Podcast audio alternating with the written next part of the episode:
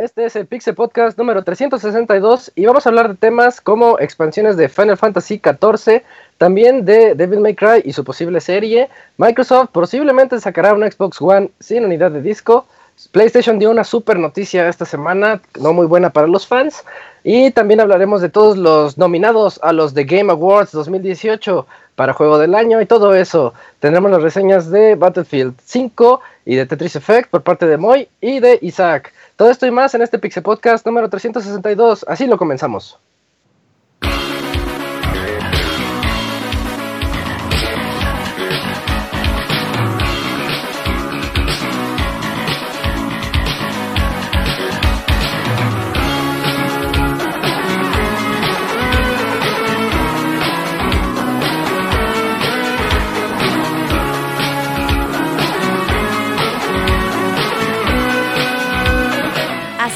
El Pixel Podcast, con la información más importante del mundo de los videojuegos. Quédense y diviértanse con nosotros.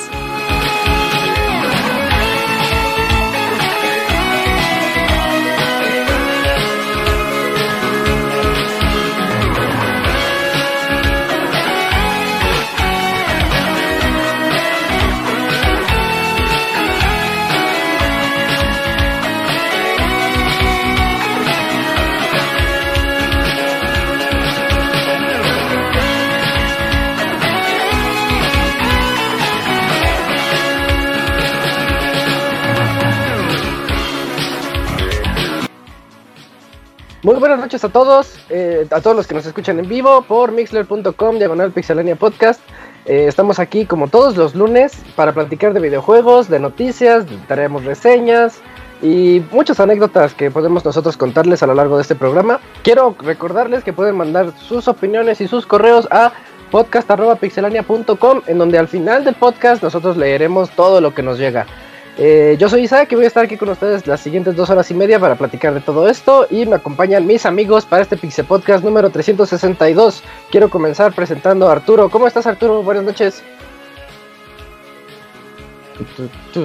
Fíjate que... Ah, fíjate que no.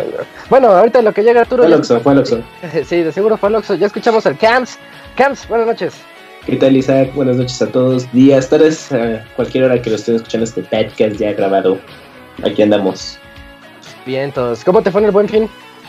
Ah, pues bastante tranquilo, no compré nada, compré una cosa de, de señor, como dijo Robert, una maleta.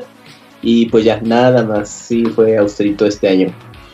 Está bien, está bien, no caigas, no caigas en el capitalismo, cachorro del imperio, diría Arturo.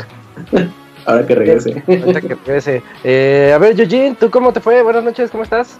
¿Qué tal, Isaac? Muy buenas noches. Pues, como habían comentado, podcast en, en, temporada de puente siempre es algo extraño, pero nos gusta mucho. Como que nosotros lo hacemos hasta más relajados, porque como no regresamos de trabajo y cosas así, pues pues hasta hay más tiempo y hay más ganas. Es así de, ah, ya, ya es la última parte del día, pero pero con todo, ¿eh? También buen fin, buenos descuentos, no compré nada, pero... ¿Nota? Eh, bueno, una chamarra, pero ya. Ya, ya con eso es suficiente. Sí, ya le gané al sistema. eh, también nos está acompañando el Pixemoy. ¿Qué voles, qué voles, Moy?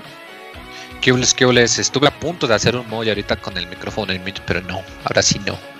Eh, pero sí, me gustó ya aquí, como lo comentas, ya ha acabado el...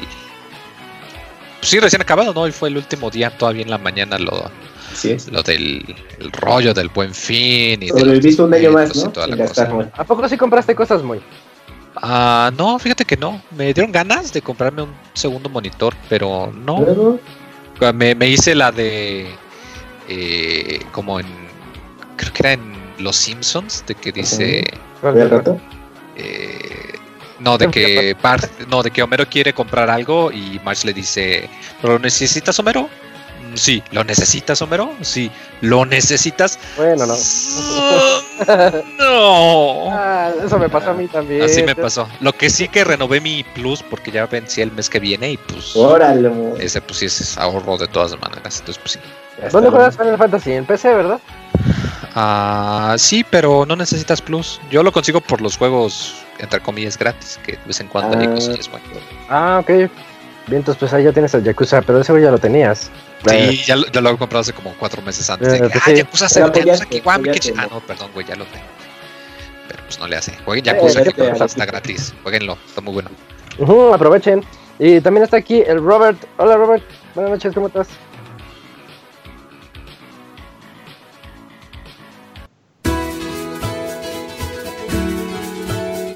No, Robert, nos, nos vamos acompañ- acercando al viejazo, porque tú sí compraste cosas de señor.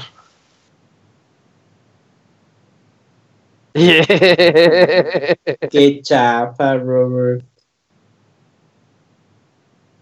Sí, ahora ya cuando no compras ni un videojuego de buen Oh. fin es porque ya diste el viejazo. Ya estás dando el viejazo. Sí, sí. ya ni modo, hay que, hay que vivir, ¿no? Pues sí, la vida se vive una vez, Viva la diversidad en las compras también. Sí, que Dice viva. el Robert. señor. La última- La de Kingsglaive. Pero la habías visto, ¿no? Ah, pero no valía la pena para comprarla, ¿o sí? Bueno, no que me acuerde. A mí me gusta más la del 7, Para tenerla ahí en la colección. Y La de Advent Children. Advent Children. Está bien buena. Hay un momento que sí me hace llorar así de ¡No! Ah, pero Tú no tienes corazón, dice Robert. Eh, me Robert, nos dicen que no te escuchas. Uh, fallando, Ah, él tenía el miedo en el, Mixler.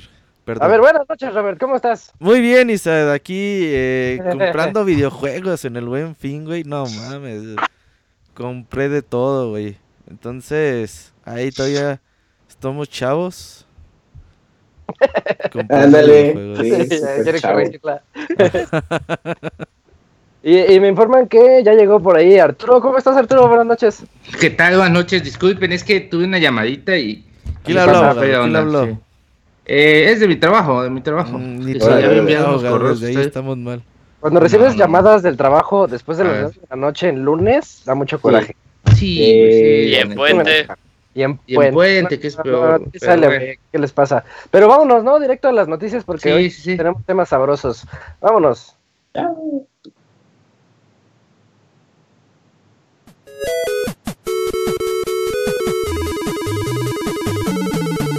Síguenos en Twitter para estar informado minuto a minuto y no perder detalle de todos los videojuegos. Twitter.com Diagonal Pixelánea.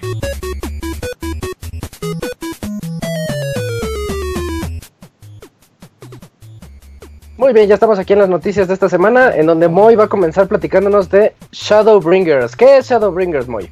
Sí, yo quería que me dicen, oh, le vamos al Pixel Podcast a Moy. Y chance sí me echo, pero no, como creen? Ah, pues eh, Final Fantasy XIV, este juegazo que jueguenlo, que está bueno, que les deja demo gratis y toda la cosa. ¿Ya aumentaron la Eh, tamaño ya- de texto, muy? ¿Qué, qué pasó? ¿Ya aumentaron el tamaño de la fuente del texto? Ah, sí, ya, le, ya, he hecho, eh, ya han hecho varios cambios de Quality of Life, le llaman, para poder cambiar el tamaño de las ventanas, de todos los iconos del HUD, de tu party list, del texto de diálogo, de todo. Ay, porque es que no veía nada, güey, las pinches letras, Sí. güey. No se veían en 1080p. Pero qué bueno, entonces a lo mejor si le entramos otra vez, muy. Ahí tenemos una... Pero, Eh, pero sí, de hecho, eh, pues como les comento, este juego que ya tiene sus dos expansiones, la primera llamada Heavensward, que salió hace tres años, la segunda Stormblood, que salió hace ya un año, pues ya como que ya encontraron su patrón que dicen, vamos a sacar una expansión cada dos años. Pues ya anunciaron esta nueva, que se va a llamar Shadowbringers, eh, con el- en el evento que, que hacen, el, el FanFest, como le llaman, eh, con un pequeño tráiler que pues se ve que ya va a estar un poquito más eh, más oscura la trama. Se ve muy padre porque lo, se ve como al principio, pues, eh, tiene la clase de cada uno de los trailers del primer, de la versión primera, que era el arquero, que fue horrible esa versión, y que lo destruyen. Y luego cambia a Guerrero, que fue en la nueva versión, y lo destruyen, y así van. Y esta eh, expansión va a salir a mediados del 2019, eh, aproximadamente por junio, julio más o menos. Eh, pues va a tener mucho contenido, eh, principalmente pues de historia, de áreas. Mostraron que yo creo que en realidad a alguien del equipo le gusta mucho el Tactics porque están metiendo mucho material de Final Fantasy Tactics. Eh, metieron, van a meter razas, los Nomu, que eran como unos cerdos, manatís, cosas raras, grises. Se ven muy bonitos. Y los van a meter ahí. Eh, también se mostraron ubicaciones. eh, se mostraron que va a haber un par de clases nuevas. De hecho, en el trailer se ve que hay un personaje con un Gunblade. La espada, pistola, cosa rara. Entonces, pues la gente anda diciendo, sí, sí, ya lo van a anunciar, ya lo van a anunciar. Eh, van a sacar pues también sus sistemas de pelea que lo van a mejorar. Van a sacar algo similar a... Por lo mismo de que este es un MMO y pues ellos mismos dijeron, queremos a ver, hacer algo que haga que este juego se sienta un poco más como los Final Fantasy tradicional. Entonces va a haber un sistema que se llama eh, de Trust, eh, de confianza, en donde tú vas a poder, eh, algunos NPC disponibles, tú vas a poder traer uno, como quien dice, en tu parte todo el tiempo para que te ayuden en las misiones o incluso para que puedas hacer los calabozos tú solo sin necesidad de jugar con otras personas. Pero va a ser bien aburrido, ¿no? Eh, lo que pasa es que hay gente, sobre todo les beneficia mucho, como hay tres tipos de roles, el tanque, el sanador y el DPS, hay tres tanques, hay tres sanadores y hay 14 DPS. Entonces, cuando tú te pones en la lista de espera para hacer tus, tus ruletas o tus calabozos, si eres un DPS, normalmente los tiempos de espera son muy largos, relativamente hablando. O sea, un DPS promedio espera como 15, 20 minutos, a veces hasta media hora para encontrar el grupo. Ok. Y un tanque y un sanador de inmediato te encuentra el grupo porque son muy poquitos. Entonces yo creo que vas más, enfocado a eso, de que pues igual si tú quieres jugar y no tienes mucho tiempo, no te quieres esperar media hora que se te junte el grupo, pues tienes la opción. Eh, también van a traer eh, llamado New Game Plus, que vas a poder volver a jugar la historia desde el principio, pero con tu personaje con las clases actuales. Lo cual se me hace muy raro porque el juego te permite crear hasta 8 personajes por servidor. Entonces no le veo el chiste a eso cuando podrías crear otro personaje nuevo. Pero pues ahí está la opción para los que pues quieran que ver alguna cinemática o algo en particular pues lo pueden hacer. Eh, va a haber un sistema para poder visitar otros servidores. Eh, Oh. Por lo mismo de que el juego a veces tiene problemas, sobre todo cuando precisamente salen las expansiones, que en los servidores más poblados se atasca, mucha gente quiere entrar a jugar al mismo tiempo y no puede, o los servidores se caen o lo sacan. Pues van a sacar un sistema para que tú puedas moverte a otro servidor para jugar con un amigo, lo cual se me hace muy padre, porque esto originalmente te costaba dinero, creo que te costaba como 15 dólares mover un personaje a otro servidor, que pues es un chico de dinero Ajá. para algo tan simple. Y ya dijeron, no, pues sabes que va a haber ciertas limitaciones, no vas a poder hacer ciertas cosas, pero pues si te mueves a otro servidor, eh, vas a poder avanzar en la historia, vas a poder jugar con tu amigo, no va a haber penalización. Pues, se me hizo también muy padre, pensando precisamente que pues las expansiones traen a mucha gente nueva. Eh, también otra cosa que me gustó mucho es que anunciaron un trabajo, el Mago Azul. Eh, si son veteranos de los juegos de Final Fantasy, sabrán que el. Mago Azul no aprende habilidades subiendo de nivel, sino que eh, tiene que recibir los ataques de ciertos enemigos y algunos los puede aprender. Y van a implementar algo así en, en este juego. Para que esté balanceado, no se va a poder utilizar la clase, de hecho va a tener limitaciones, no va a poder estar en grupos, el límite de nivel va a ser 50, que actualmente es de 70. Pero igual está pensado precisamente en alguien que quiera tener una experiencia pues, más tradicional y que quiera jugar solo. Eh, lo cual se me hace muy... El hecho de que te den tantas facilidades si tú quieres jugar solo, creo que es algo muy atinado porque yo conozco a mucha gente que yo les los intento convencer de sí, sé que es un MMO, pero la historia sí se siente que es de un pinche Final Fantasy, o sea, sí se lo merece, sí se merece el título, y mucha gente como que no se la cree o, o no o les le- les desagrada la idea de que pues eventualmente es un MMO, o sea que eventualmente pues sí vas a tener que juntarte con otros jugadores. Pero entre pues que el sistema de los NPCs y las clases y todo eso como que sí están dándote más opciones para que puedas jugar solo, lo cual es algo que me agrada mucho, me agrada Está muchísimo bien. la idea. Está bien para esos jugadores solitarios. Sí, sí, estoy muy, muy emocionado. ¿y para fechas- cuándo? Ah, No hay fecha oficial, pero las dos expansiones eh, anteriores han salido a finales de junio, principio, mediados. No, perdón, como entre principios y mediados de julio es cuando salen. Entonces casi seguro que van a volver a salir otra vez. ok. Arturo, ¿qué ibas a decir? Moy, ¿para cuándo van a traernos el juego traducido, amigo? Fíjate que de hecho ya se los habían preguntado en una en un fanfest precisamente el pasado Y el problema con este juego, a diferencia de los otros juegos de Square, es que por lo mismo que es un MMO y que lo están actualizando constantemente, no pueden destinar la traducción a una agencia externa como normalmente lo harían, sino que tienen que tener un equipo exclusivamente nada más para traducir el juego y andar traduciendo cada expansión que salga. Entonces, que aunque dijeron que iban a ver si se podía, sobre todo porque hay jugadores de este de México. eh, de español y de me parece que de alemán. Oye, pero francés y alemán ya está quieren. disponible. A ver, Ah, Moy, no, ¿qué per- onda? ah, no, sí, sí, no, perdón, sí es cierto, inglés, alemán, francés y japonés están disponibles. No, es español y otro idioma que, que sí le han solicitado mucho. Pero sí dicen eso, de que pues van a ver si se puede. Yo he visto, a veces me pongo a checar y me fijé en los créditos que en el área de localización Ajá. ponían una sección de español en la expansión pasada. Igual y no sé si están trabajando en eso, porque sí es muy pesado de texto y eso pues también es un, un gran bloqueo de que pues, Pero si no Bandai Namco lo está chingue y poner. chingue, ¿verdad, Moy?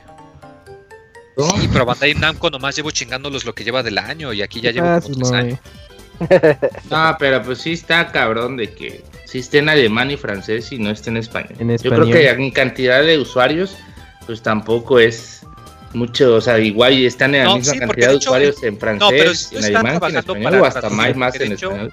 Porque de hecho el año pasado ya sacaron cliente para eh, coreano Ajá. y chino, que son servidores distintos. Obviamente porque hay un puta madral de chinos y de coreanos, ¿verdad? Pero sí, yo Ajá. espero que sí eventualmente, pues sobre todo porque el 15 sí está en español. Entonces quiero pensar que pues sí está el detalle ese de que como es MMO lo tienen que ir actualizando la traducción también.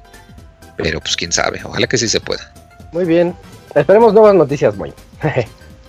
Eh, en la siguiente nota, Eugene nos va a platicar sobre Devil May Cry. Es correcto, amigo Isaac. Pues eh, ya habíamos comentado, en, creo que hace fue dos, dos podcasts, que eh, se revelaría la serie que el productor de la serie de Castlevania, la serie, ajá, la serie de animada de Castlevania, lleva a revelar su nuevo proyecto que ha estado ticiando como ya en, lo que va de un año y medio y lo que decíamos de no, qué tal si es Metroid, porque hablaba muchas cosas de Metroid y luego con eso de que eh, supuestamente Netflix había acercado a alguien para hacer una serie de, de, de- de Legend of Zelda, pues a mí me dicho, ah, pues es de Legend of Zelda. Pero no, eh, la serie que él reveló que será eh, su nuevo proyecto es Devil May Cry. Y de hecho todavía no está confirmado que esta serie va a estar... eh, la va a transmitir el servicio de Netflix, o sea, todavía no ni siquiera hay así el medio por el que se va a transmitir, pero pues eh, si vemos el, el track record con lo que logró con Castlevania, pues eh, sería a- algo pues lógico del lado del negocio de Netflix, pues eh, también llevar esta serie de Devil May Cry.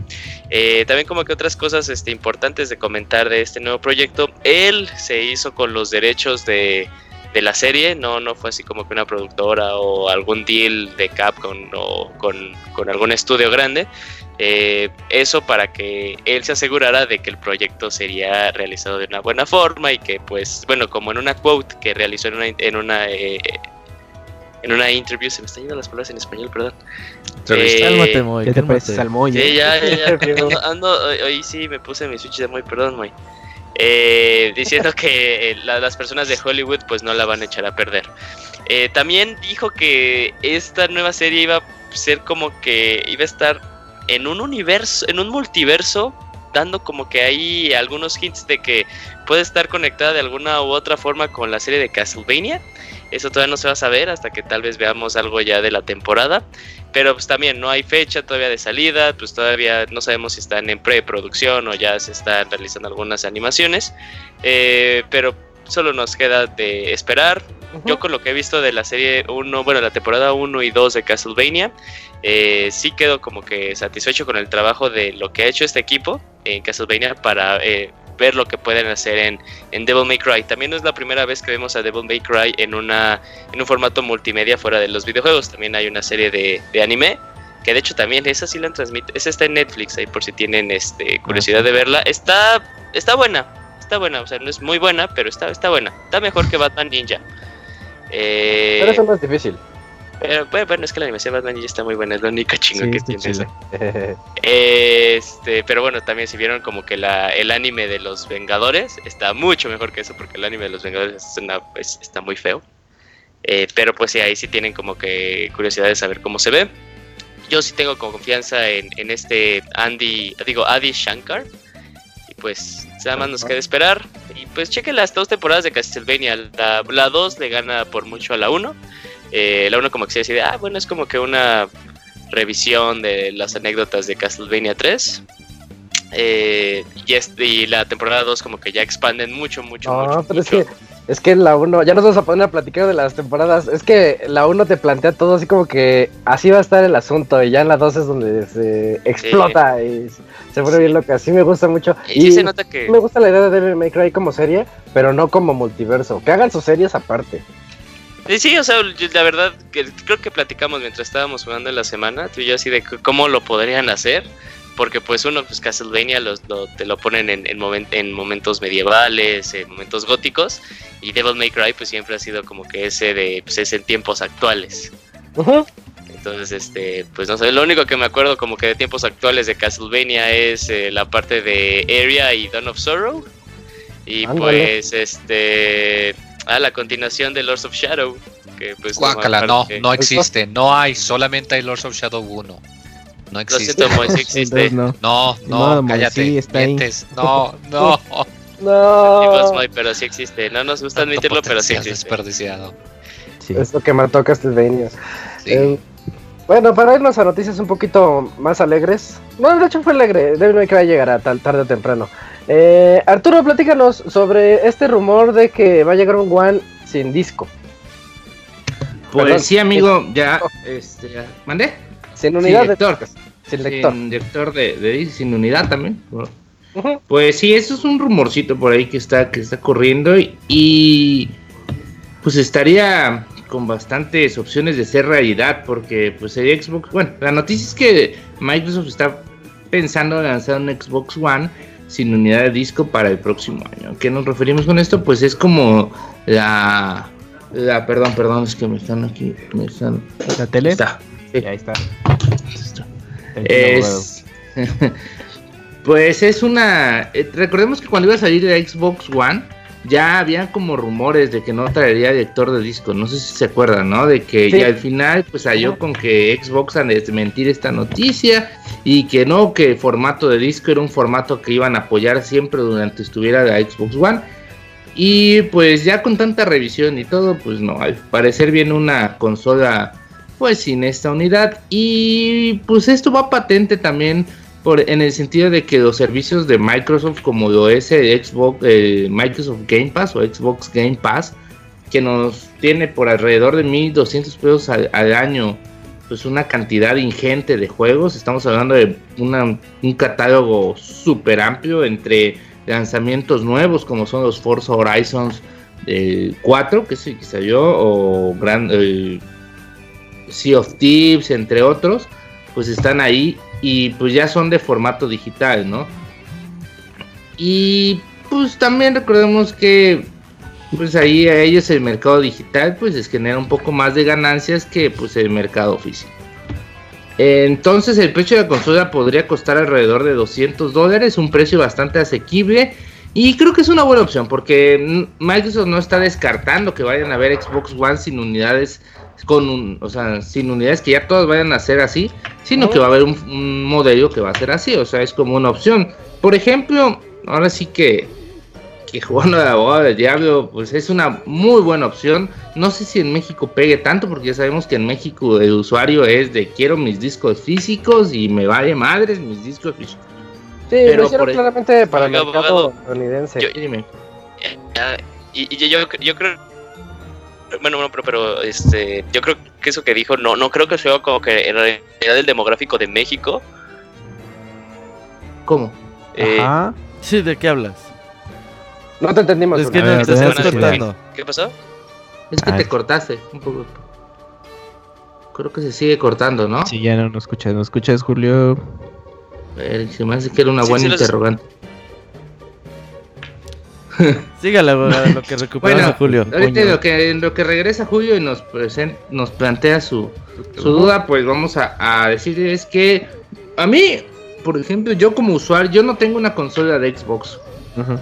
pero pero Pero- pues a mí sí, por 200 dolaritos, poder elegir una consola. Sí me gustaría que viniera de un terabyte, ¿no? También, o sea, que Ujú. no fuera solo de Claro. 500 gigas, porque Claro, sí, pues, si lo vas a llenar de juegos físicos, pues sí Sí, necesitas un... de hecho es buen punto el cambiar el disco por más capacidad, porque pues sí, todo sería digital. Digital, sí, porque en 500 gigas instalas 5 juegos, 6 juegos. O Red Dead Redemption y una Forza. cosa más. Sí, no, Pues es que el Forza, chiste sí, es venderla barato. También, ¿eh? Ver, pues Sí. ahorita los, los- las unidades de, de memoria no, este, ya bajaron un poco. Y Porque mejor- el 360 tenía algo así, ¿no? El arcade o algo así, que venía con 20 gigas nomás. El de 4 o sea, gigas. Pensado para los jueguitos Ujú. descargables del Cuatro. arcade, Eran nada 4 más. gigas, Eh, güey. 4 Sí. gigas, que de hecho había Ah, juegos que ya no eran 20. disponibles. Pero ahí era. No. 20 gigas era el Elite, de hecho, güey. El de el 20 primer gigas es el Elite. de millonaria. Era No, el era, era el premium. Bueno, era de 4 gigas que era arcade, el premium era de 20 gigas y luego y se quedó en el de Elite 120, ¿no? de 120. Ajá. Ok. Bueno, sí, y eh, 200 dolaritos. Yo sí compraría, a lo mejor yo sí podría ser de esos usuarios que sí estrenaría una Xbox One con de este en este formato. Ajá. Y creo que siempre darle opciones al, al usuario es algo bueno. A lo mejor muchos confían más. Por ejemplo, yo en PlayStation 4 tengo 3, 4, 6 juegos físicos nada más. Y como 100 digitales, así que Órale. Los Sí, tengo Plus por todos que te da Plus. Ah, bueno, si Ah, no, pues. los de no Plus. Los de Plus serían como 60 juegos digitales, si no es que más. sí, es la En PC no tengo ninguno digital, no tengo ninguno físico. No, pues porque, ya no bueno, hay. no hay. Yo tengo Half-Life 2 y me siento orgulloso de tenerlo físico. Ah, yo tengo el. Ajá. el Y no era físico. Halo. Porque y lo instalas físico y te metes Steam a bajarlo. Sí, Aún pues, fue el primero Órale. que empezó eso, ¿no? Sí, es el primero que estrenó Steam y yo casi con mi conexión toda chafa esperando que se bajara. Por suerte, al menos tenías internet. Imagínate que no. Ay. Ajá, sí. Sí, sí, lo bueno es que tenía que comer. Este, Eugene, ¿estás por ahí? Nada más para hacer tu pregunta. Sí, sí, sí. No, ya. ¿Ya quedó? el abogado? Ya quedó. Ah, bueno. Bien, entonces, va. Eh, yo tengo la siguiente nota, que es una nota que cayó como de shock. De hecho, yo creí que era una broma.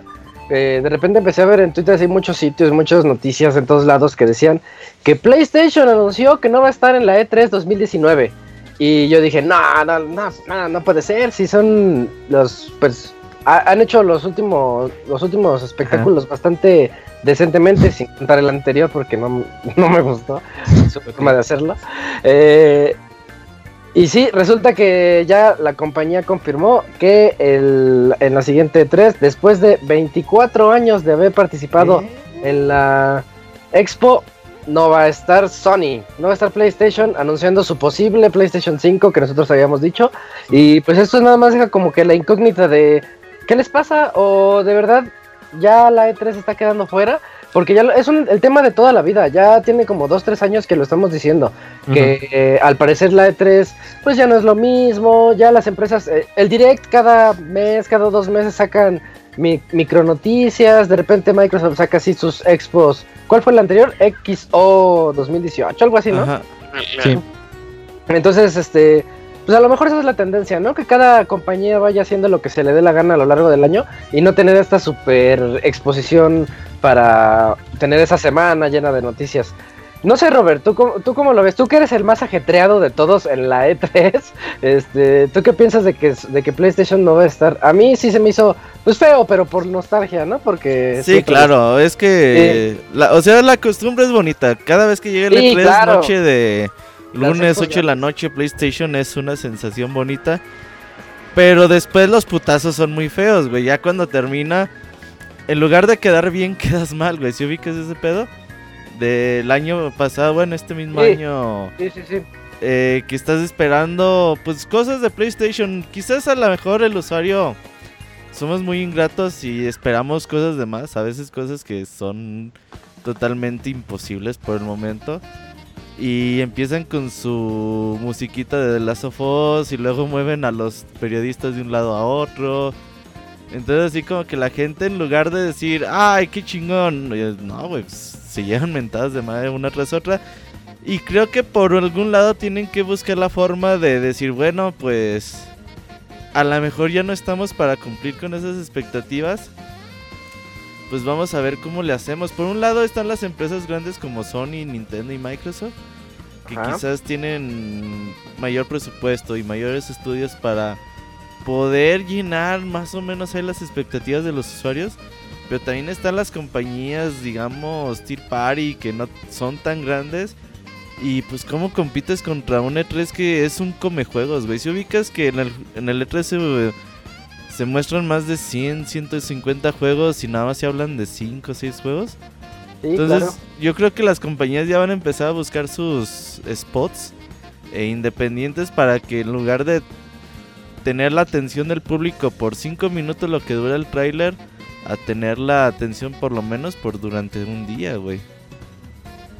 Y que sea su evento exclusivo de ellos, ¿no? Así, Pues, este, y ya ni siquiera ocupan un evento con... Yo creo que Sony podría seguir el camino de Nintendo con los Direct. Ey, a lo mejor están planeando algo así, pero ves también. Además de que ellos eh, tienen su canceló- PlayStation Experience también, que es, Es lo que yo- que ellos ya la totalmente. Se canceló, se canceló este año, entonces no tienen PlayStation Experience, no tienen presentación en la E3 el siguiente año. Seguramente ya no deben de tardar en decirnos, ah, pero en febrero vienen los directs de Sony. De seguro es. Kojima, que ya se acabó el presupuesto. Contratando estrellas para meter y renderizar en su CGI. De seguro sí fue eso lo que pasó, pero bueno, eh, esperemos a ver noticias. Yo creo que eso no afecta de que vayamos a ver el Play 5 el próximo año, ¿eh? Sí, sí, tienen que, pero ¿cómo te lo van a mostrar? Porque Pues ya, no- el- cuando anunciaron el para 4 acá. hicieron su presentación la hicieron independiente. febrero. Ah, es muy También cierto. el, El el One no fue, fue aparte. Sí. Ujú. Sí, sí, Del Switch fue aparte.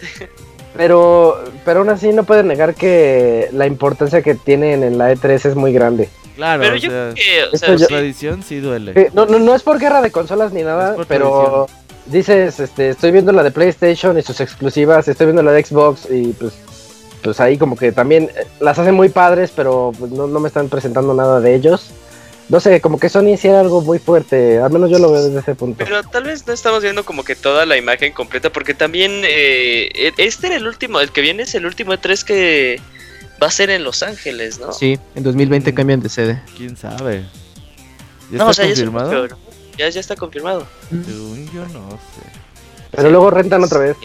O sea, porque según eso era de que iban a hacer un estadio de fútbol americano ahí. Y luego dijeron, no, no es cierto, no va a haber nada aquí. Eh, todo sigue igual. Así que eso fue Pero con pues que no yo me sé, quedé. como que de, de los últimos 3 E3, como que ya habíamos, creo que hasta lo habíamos comentado, se sienten como E3 de transición. Eh, que, o sea, sí, eh, como, como, tal vez como románticos podemos decir, es que pues el E3 es el evento, porque sí, eh, sin duda es el evento más grande, pero o sea, también está al lado de Roberto, ¿no? De que dice, es un come juegos, ¿no? No puedes tener como que toda la, atención acaparada eh, en ti, porque va a llegar un momento en el que, por ejemplo, Sony se le ocurre decir una mamada de, va a salir The Last of Us 2, no sé, supongamos que no está anunciado. Y ya todos los juegos chingones que salieron, pues ya se vieron, se vieron, se, se caen por ese mismo, este, por ese mismo anuncio. Por Entonces, eso mostraron cinco juegos.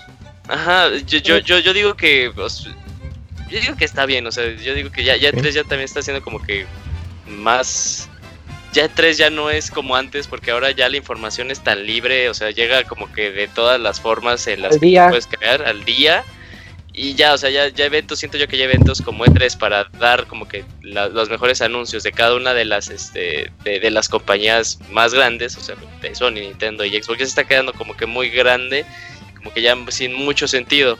Pues también Xbox lo ha estado como manejando mucho los últimos dos años, o sea, sí va a E3 y toda la cosa, pero eh, pero ya también está teniendo como que estos los eh, los Xbox eh, Fan Fest, es- ese tipo de anuncios. Y también el año pasado que, que salió la noticia de sabes qué pues Xbox no va.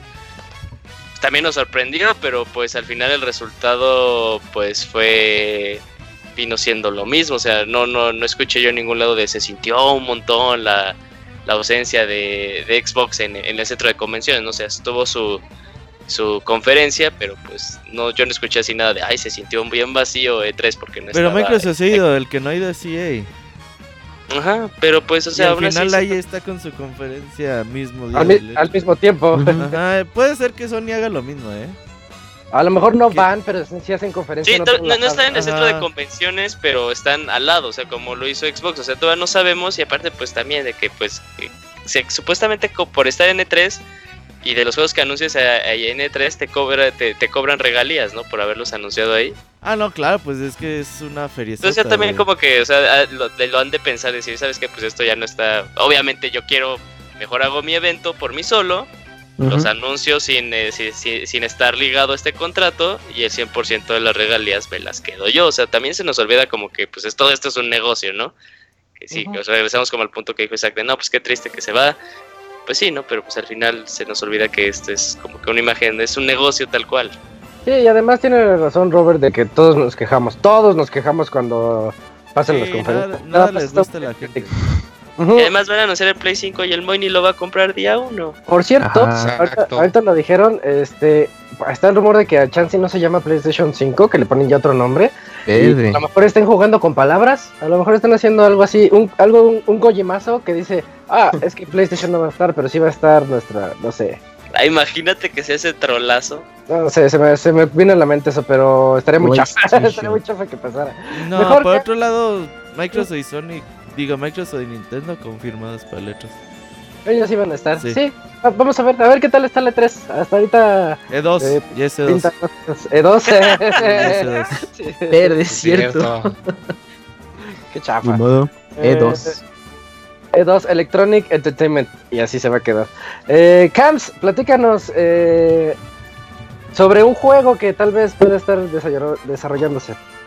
Claro, Isaac, pues eh, resulta que Square Enix pues ya está teniendo sus proyectos para eh, la próxima consola de PlayStation 5, si es que se llama así, ya que, eh, bueno, en un perfil de un desarrollador del estudio eh, Luminous Productions, que es un, es- un estudio interno de la compañía, Es el estudio que estaba en el 15, para los que no lo ubiquen. Eso es a donde los reubicaron. Ah, buen dato de trivia, muy. Eh, bueno, pues esta persona en su LinkedIn, que ahora ya está muy de moda estar escarbando en las redes sociales laborales eh, en este tema de videojuegos para saber qué puede venir próximamente. Oye, eh, ahorita- sencillo. Es, es- es que también está el chisme de Mortal Kombat, ¿no? Ah, claro. Es otro chisme. Ahorita que dijiste lo de las redes sociales, me vino a la mente lo del Mortal Kombat. Si quieres, Ah, sí. nada más lo decimos. Sí, lo, lo hacemos la mención. Precisamente Sí, surgió de una red social acá en México. Bueno, pues, eh, pues esta persona eh, pues puso en su perfil de LinkedIn que está trabajando en un nuevo juego AAA eh, para PlayStation 5. No hay más información al respecto. Eh, pero pues ya, eh, pues ya con esto te das una idea de que pues ya muchas compañías, no solo Square Enix, yo creo que ya desde un par de años eh, están trabajando ya en lo que serán sus próximos juegos para la consola de PlayStation. Y esto pues me hizo recordar un poquito aquel demo que mostraron eh, que se llamó Agnes Philosophy. Que creo que pues también cu- curiosamente es ¿Fue de... hace tres años? Sí, sí, sí, fue un demo técnico que había mostrado Square Enix. Sí, es cierto. También del mismo estudio, eh, Luminous, Luminous Studio en ese entonces, ahora ya es Productions. Ellos habían mostrado ese demo técnico para características de PlayStation 4 y pensamos, eh, bueno, al menos yo dije, ah, este seguro o es un nuevo Final Fantasy o es una IP nueva y de ahí ya no se comentó nada y me da la impresión que quizás ese demo o la idea de todo ese concepto se esté trabajando y sea este juego que, bueno, se está especulando que ya desarrollan en Square Enix. ¿Sabes yo qué teoría tengo por algo que se anunció y que no han dicho absolutamente nada? Acuérdense que según Square estaba trabajando en un juego de Avengers. Ah, también, y no No. Pero no, no no, ese lo está haciendo. Crystal Dynamics. Crystal Dynamics. Sí, los de Tomb Aunque Raider. también no me ah, sí, nada. cierto, es la otra visión, sí, cierto. Entonces no me hagan caso. Pero pues sí, también Square puede ser que Play Pero 5. pudo ser, quién Pero también- Puede sí. ser, ¿eh? Sí, Puede sí, sí. Pues mira, este, el de Agnes Philosophy, eh, en E3 2012 lo presentaron.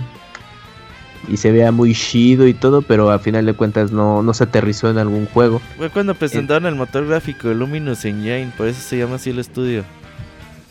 Y Ajá, pues sí, a ver qué. Eh, que sea Peach Final Fantasy XVI Moy. Para que Ah, ese sí claro lo que compres, no no como a el salir, 15. Fantasy. ¿Qué? No, no. ¿Crees Ah, que se a estrene ser con otro. Final Fantasy Va a ser como XVI? dentro de 10 años, ¿no? No, sí, fácil. No, sí sale El El remake de próximo Final Fantasy VII. siendo realistas, Ajá. no va a salir a 2021 principios de la próxima 2022. generación. Va a salir a finales de la próxima Nah. generación. Sí, le va, sí. Nah. Va a salir a inicios dentro de No va a salir antes de tres años como mínimo. Y eso sí, las 2021, estrellas se mo, de alinean 22 a lo mucho. bien. No, tal vez para aprovechen el- la plataforma de Tokio 2020 y ahí hagan ese anuncio. No seas ¿Sabes qué es lo peor? No, sí, es que, eh, algunas- sale antes que el remake del 7. Es que es curioso, eh, igual parece tonto, pero hay algunas compañías que, que quieren em, aprovechar que eh, para 2020 en Japón va a haber va a ser el foco de atención para hacer sus lanzamientos o anuncios de algunos productos. Entonces, pues a mí no me, no me llamaría mucho la atención que, pues, si hay algo interesante de Final Fantasy, bueno, si es- especulando, pues igual las aprovechen de ese año y lo anuncien, pero bueno, pues, ya quién sabe. Pero sí algunas compañías en Japón creo que sí van a aprovechar justo ese año para dar anuncios. Esa Pues a ver qué. combinación de, Ujú. de Olimpiadas juegos suena, suena interesante. Sí, Pues ya el Final Fantasy de Olimpiadas. de sports. Mario y Sony Sports. que Final Fantasy en los Juegos Olímpicos, güey. Oye, sí, pues. ¿quién Qué sabe? feos están esos millonaria. juegos, por cierto. eh. Yo he reseñado con los últimos tres. ¿Los de Mario y Sonic? Son puto Es un skin, guerrero, güey. es un Puro guerrero, botonazo, ¿no? Sí, es Pues prepárate. puto skin, En el de. Tokio va a haber uno nuevo. Ah, no. Güey, no había un juego de mesa de Nintendo con personajes de Square, güey. De Sí. Sí, Quest, se creo. llama quién sabe qué es Street. Stallion, Sí. Street. Se, se llama Mushroom Quest. No, se llama Street. Street Fortune, algo así se llama. Fortune Street sí. Sí. Ok, ok. Mejor platícanos, Robert, sobre R-Type Dimensions EX. Pues al parecer el Switch se está convirtiendo en esta consola llena de jueguitos de aviones de disparos y que conforme va pasando el tiempo pues van llegando más y más y un clásico R-Type pues ya llega no, no solamente a. Nintendo Switch sino también a PC, llega este 28 de noviembre, es decir, de este jueves al otro. Vamos a tenerlo ahí, ya lo pueden apartar. Está ahí con 20% de descuento, 20, eh, 12 dolaritos o 15 dolaritos su precio normal. La verdad es que es un juego, un juego R-Type, es de los consolidados en este tipo de género. Es este, este scroll horizontal, no es vertical como la mayoría de los juegos de navecitas. Y la verdad es que tiene buen reto, eh, muy muy recomendable. Este salió por allá para PSP también. Eh, ya tiene varias consolas saliendo el R-Type. Hubo, hubo hasta una versión de Game Boy, creo. Una vez vi gameplay. Pero la versión Sí. Dimensions. Si hay un Ah, no, no, de sí, perdón. Boy. la Dimensions no. Sí, sí, Creo tienes que razón, NES hay- Pero hay- sí, sí me acuerdo. El. R-Type de RX creo que se llamaba, que salió para Game Boy, que si lo jugabas en el Game Boy Color, tenía niveles extra por allá, que era lo que hacían en ese Sí, es franquicia creo de Taito. Eh, ¿Quién tiene Taito ahorita? ¿Konami o todavía existen ellos solitos? Ellos No, no creo. todavía sobreviven como independientes, se dedican a los arcades. Esos güeyes tienen Ah, sí, una un hardware se llama Taito R. vaya. No me acuerdo cómo se llama la- el hardware como tal, pero haz de cuenta que en los arcades eh, ya no compran los juegos, ya haz de cuenta que dice que le habla un señor, ah pues eh, quiero descargar el Street Fighter 4 y ya lo instala al disco duro, lo baja de internet. Y o sea sin cambiar el hardware ni nada ni ya, ya tienes automáticamente el juego que deseas. Y ya se van al com- comisión, güey. Cada que cada moneda que le echen le dan 30% a esos güeyes, a Taito. Entonces ellos se dedican mucho al arcade ahorita y es el hardware que está ahí en casi la mayoría de las arcades de Japón. Y los juegos de Taito son carísimos, ¿eh? La mayoría de los juegos de Taito de, pues, digamos, generación 8, 32 bits y arcade son juegos muy, muy caros, la mayoría. Mm, ya. Bueno, pues est- está padre que lleguen entonces al Switch. Sí, la verdad, cómprenlo, es un muy buen juego con Yuyo Coins. La vida es más barata. ¿Todavía Ojalá tien- que todavía tienen. Yo-Yo Coins? Yo tengo todo. Sí, yo sí. Pero- sobra, yo también, pero- yo pero también. Smash. Yo compré con, con sabiduría. Yo con No Yo como- Coins compré Smash, Emoy. Yo lo te tengo. Sí. No, no me alcanza, pero sí voy a completar. El Moy no compró Yu-Gi-Oh Coins, güey. Sí compró. Sí compró, güey, sí, las sí, últimas, sí, creo. me sorprendió. Sí. De hecho, compré Guacamele con Yuyo Coins. Sí, Uy, me contactó dos veces. Sí, y dos veces le vendiste. No, nada más una, pero lo contactó. Sí, dos veces le vendí. Ahorita la gente que no sabe de esta, ¿qué pedo son los Yuyo Coins? es que tenemos un dealer interno. Eh, vamos a hablar ahorita de los nominados para The Game Awards 2018. Ese. Ese. mm, A ver, abriendo la hoja de cálculo para Quiniela. Uy, sí, estaría padre. Isaac. Ah, Este, es ese, iba a decir concurso, pero no es concurso, es ese show donde cada año nos, nos muestran ver, las votaciones de la gente, porque ustedes pueden votar en la página de Game Awards por quién va a ser su juego del año, quién es su juego con mejor dirección, mejor narrativa, mejor música y bla, bla, bla. Hay muchos y de hecho hay sorpresas bastante agradables. En este año yo me fui bastante contento con las nominaciones. Voy a dejar la de juego del año para el final porque esa siempre es la más emocionante. Así que vamos a empezar a platicar con el, el mejor juego en desa- es que es best ongoing game, o sea, se refiere a juegos que todavía le siguen echando presupuesto para que sigan Se eh, sigue actualizando. y contenido, Este, sigue actualizando. este año lo dejé en inglés, güey, porque la- el año pasado traducí las Sí. nominaciones. Pero sí, es que sí es mejor juego que se va actualizando, ¿no? que se va actualizando. Ujú. Ajá, sí. Eh, entre ellos está, por ejemplo, Destiny 2, Fortnite, No Man's Sky. Me sorprende No Man's Sky, pero sí han- le han echado ganas los de Hello Games, Overwatch y Rainbow Six Siege.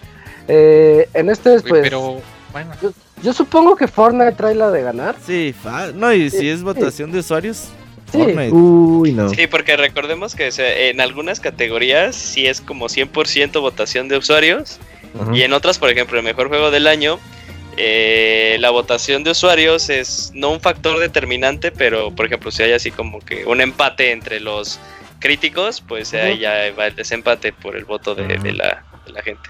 ¿Sabes qué? También ahí el Rainbow Six, este Ubisoft le ha echado un chingo de ganas a sus juegos, güey. A For Honor, a eh, Rainbow Sí, ¿eh? Six, a yo por Honor Recon. pensé que se les iba a morir y no. Sí, su expansión sí, y wow. tienen sus Ahí los eventos. tienen, güey. Cada Sí. semana me manda Ubisoft correos. Yo sigo esperando la actualización de, digo, pues, de, de, de Jedi ahí para For Honor y uh, la va a romper. Ahorita que tocamos el tema, yo sí les recomiendo mucho que prueben Rainbow Six, porque sí se pone bien buenas las retas y a mí me gusta mucho jugarlo en PC. Eh, pero bueno, Ya tengo el Vamos Play a- 4. ¿Mande? En una de esas nos Play pasamos 4. a, a Play 4 para jugar Rainbow Six Siege. Sí, Eh, es buen juego, la neta. está bien Pone padre. muy bueno. Pero ahorita con el Call of Duty luego pues hemos estado bastante. Sí, ya no se puede tanto. Luego tenemos la, la nominación de mejor dirección en un juego. Este, aquí es donde empieza ya el clásico. eh, eh, bueno, vamos a hablar primero de los nominados y luego les digo lo que pienso al respecto. Está A Way Out, mejor dirección de un juego. Detroit Become Human, God of War. eh, Marvel's Spider-Man y Red Dead Redemption 2. Y aquí es lo que yo quería decirles es que creo que no hay lucha contra Red Dead Redemption 2. Es- Órale. es- No, no, no sé. es que es dirección. A ver, velo desde el punto de vista de dirección. A ver, ¿cuáles son otras veces? Spider-Man, God of War. Ahí tienes el documento. Ah, pues no lo tengo abierto, amigos. es que por Sí, ejemplo. yo sí, ¿no? yo, yo- yo sí diría que, que sí podría decir, que, que sí podría hacerle una pelea al tú por tú God of War. Sí. No, no Detroit creo. y No, no, Gone Human. No, yo, yo- es que será que yo la traigo mucho contra God of War, pero. Pero es que Red Dead Redemption es obscenamente detallista. Esa es la dirección Pero de es que también hay que tomar Pero en es cuenta que también la dirección salir hace entra- dos semanas. También, también en dirección entra el, el, este, pues, el guion dentro del juego y, y pues para mí God of War ha sido de las mejores experiencias single player que ha habido en un juego en mucho tiempo. Ay, ahí como Pero que- también, pero creo que es porque, bueno, pero yo creo que también ahí, para mí Red Dead Redemption, por como voy en la historia, ya que voy en, en algo ya muy, muy adelantado, sí llega un momento donde dices, güey, o sea, sí, esta, na- esta, y- esta historia, todo esto, sí, o sea, sí le metieron muchísimas ganas, ¿no? Para Arturo. transmitirte ese. Arturo, es que Muchísimo dinero. hay un, hay un momento en Red Dead en el que dices, esto no es un juego. Sí, sí, No sé sí. qué es, pero esto no es un juego. Y nada más por eso digo yo, la dirección sí está a otro, a otro nivel. Pero bueno, es lo, lo padre es que aquí ahí tenemos varios comentarios. Entonces se va a poner bueno, ¿no? God of War- está entre God of War, Red Dead Redemption. Por supuesto que Detroit tiene mucha chance porque recordemos lo que les comentamos en su momento en la reseña. Hay un montón de posibilidades. Y si eso no es dirección de juego, pues no sé qué sea. Porque eh, está bien padre como tú puedes ir llevando el juego por donde tú quieras. O sea, cada quien tiene de qué defenderse, ¿no? Ah, yo, lo- yo quiero, yo quiero escuchar qué tiene que decir Robert de la nominación de A Way Out, porque o sea, yo no toqué el juego. Pues yo creo que el juego como dirección está bastante bien planeado, güey. O sea, el juego se le nota que hay déficit de presupuesto en algunas ocasiones, Está bonito. pero como lo fueron llevando, la verdad es que es un juego que, que le, ¿cómo le llamaban? Indie triple A, güey. Ah, sí, Ah, algo así. Sí, ah, Me la verdad es que está bastante bien. Eh, A Way Out, un juego con mucho más presupuesto, hubiera hecho muchas cosas interesantes. Ah, hizo Se hubiera cosas muy buenas, de- la verdad. Yo creo que no, no sé qué más podríamos haber eh, pedido a ese juego, porque sí, o sea, cumplió con lo que era su cometido, ¿no? O sea, jugar que dos personas se pusieran uno al lado de otro, casi casi, Sí, y que sí. pudieran jugar algo que, que pues pocas veces en esta Una generación historia. se ha visto, ¿no? sí, una historia. una Eh, pe- un fi- un- yo creo que es un digno nominado, no un ganador, o sea, como un favorito, pero sí se merece muchísimo esa nominación. sí, Todos se merecen muchísimo esa nominación. Ahora vamos a hablar de otra cosa, la mejor narrativa. Esto ya Ahí sí. Ahí estoy, ya ahí me sí estoy cambia. totalmente de acuerdo que ya- yo, hizo- yo digo que Red Dead Redemption 2. Ahí. Porque, porque, spoiler, Red. Dead Redemption está en el 90% de las nominaciones. Entonces, este, Igual sí, Ah, podría arrasar con Sí. con- narrativa nos hab- hablamos de no solo de, o sea, es como de historia, ¿no? También. ¿Cómo, ¿Cómo te cuenta la historia? Oh, yo creo que ahí por mucho que me ha gustado Red Dead Redemption, Spidey. No, no, no, no. Ah, Le gusta de- Detroit, de- Detroit- merece su categoría de mejor control del año. Es que Ahí- Detroit está ahí suena. Bien no, y es que, o sea, la narrativa de cómo te van contando la- el cariño que vas agarrando a los personajes, ok. las emociones que te hace sentir, o sea, no. y, que, y que tú sabes que puede morirse, ¿no? O sea, tú, tú dices, Sí, no, o sea, tengo que tomar no, la decisión. Y te das cuenta, o sea, que, que la lucha que están teniendo es justa, pero que no, no todos son buenos, no todos son malos. No, ese tipo de detalles sí a mí, a mí me, me encantó. La Pero- neta, Detroit Become Human es uno de los mejores juegos que he jugado. de narrativa. Sí, de acuerdo, de acuerdo con ese comentario. Eh, está- voy a decirles Detroit, God of War, Life is Strange 2 eh, y Spider-Man y Red Dead Redemption. Esos son los juegos de narrativa. La Vida Y- Strange va en un capítulo, que no mamen. Sí, Eh, episodio 1. sí. Eh, Ajá, es- juegadito, Square Ah, no, Enix. Oye, spoilers, Spider-Man va a ser como el Leonardo DiCaprio de estos No, premios, ¿no? Sí. Nominado, nominado en todo, ganado ninguno. Buen, buena relación, sí. Es probable, ojalá y no, pero. Pero ya sabes. ¿qué tal si le dan un premio honorífico? toma dos, gana mejor juego. Ajá, Uy, uy, sí, uy. lo- Pero, pero yo siento que en estos juegos, a pesar de que dicen que los usuarios votan y todo eso, eh, yo me he dado cuenta que reparten mucho los premios. Sí, es que hay que Para que todos se lleven algo a su casa. Sí, es feo. Sí, sí va a Spidey haber- mejor juego ya. Sí, güey, hay billete a huevo. sí. Eh, En memoria de Stan Lee, ya, mejor juego del año. Ah, de- Ah, Güey, Ah, sí te la creo que hagan algo así. Vamos Sí, a pasar los obvio. nominados para mejor juego, pero antes de eso, los que igualito que en los Oscars, güey. Sí. Sí, sí, le hagan un pequeño homenaje a Stan Lee porque fue Y influencia mencionan en patas de pasada tarde. y le den el premio. Van a sacar ahí el, el cameo de, de Spider-Man y Ah, ¡pum! claro. Mejor juego del año. Ajá, ya con eso automático. Está bonito. La siguiente es mejor dirección de arte. Eh, ahorita me voy a saltar unas cuantas que están raras, pero vamos, vamos paso a paso. Mejor dirección de arte eh, está Assassin's Creed, Odyssey, God of War, Octopath, Octopath Órale. Traveler, Red Dead Redemption y Return to Obra Dinn. Return to Obra Dinn no lo conozco, Es un juegazo que ¿Sí? traigo el mismo que ganas. creó Papers, Please. Sí, que traigo muchas ganas. Ah, ok, Sí, ya sé cuál Se es, ve ya como sé si cuál todo. El juego de, un- de muchas ganas. Ah, pues dicen que tiene, que tiene mucha, o sea, todas las opiniones de ese juego son, la neta, no he podido por Red Dead Redemption, pero en cualquier momento ¿Tú, tú sí. alguna vez jugaste eh, el de, o más o si has visto Sin City, o has jugado Mad World o Del Claro, 2? Claro, claro. Si ves Sí. que tienen el estilo como que los personajes están Sí. dibujados a. Eh, Como Como. Pato Box. Es- ese es el estilo. Pero como- rápidamente, como que es acción, aventura. no, es como investigación. Eh, este, ya, sí, investigas como de aventura y de investigación. Ajá. Ah, ok, ya. Aventura Estoy, gráfica. estoy leyendo que ponen que es como el Sherlock Holmes del siglo XIX y no sé si eso me vende el juego. No, o sea, la neta, la forma de ¿Cuál juego? Sherlock. Es el que le trae un chingo- el, el juego que le trae más ganas el abogado. Sí, güey. Es un profesor comprarlo, Light. y la neta en Steam está muy barato, está como en 180 pesos, 280 o mucho. Jueguelo antes de los DJs. Pero bueno, dirección de arte, yo creo que está. Digo, otra vez, Red Dead Redemption está bien manchado. Ve, Sí, ve- o- esas- o sea, ahora esas- sí me gustaría ver a Octopath Traveler.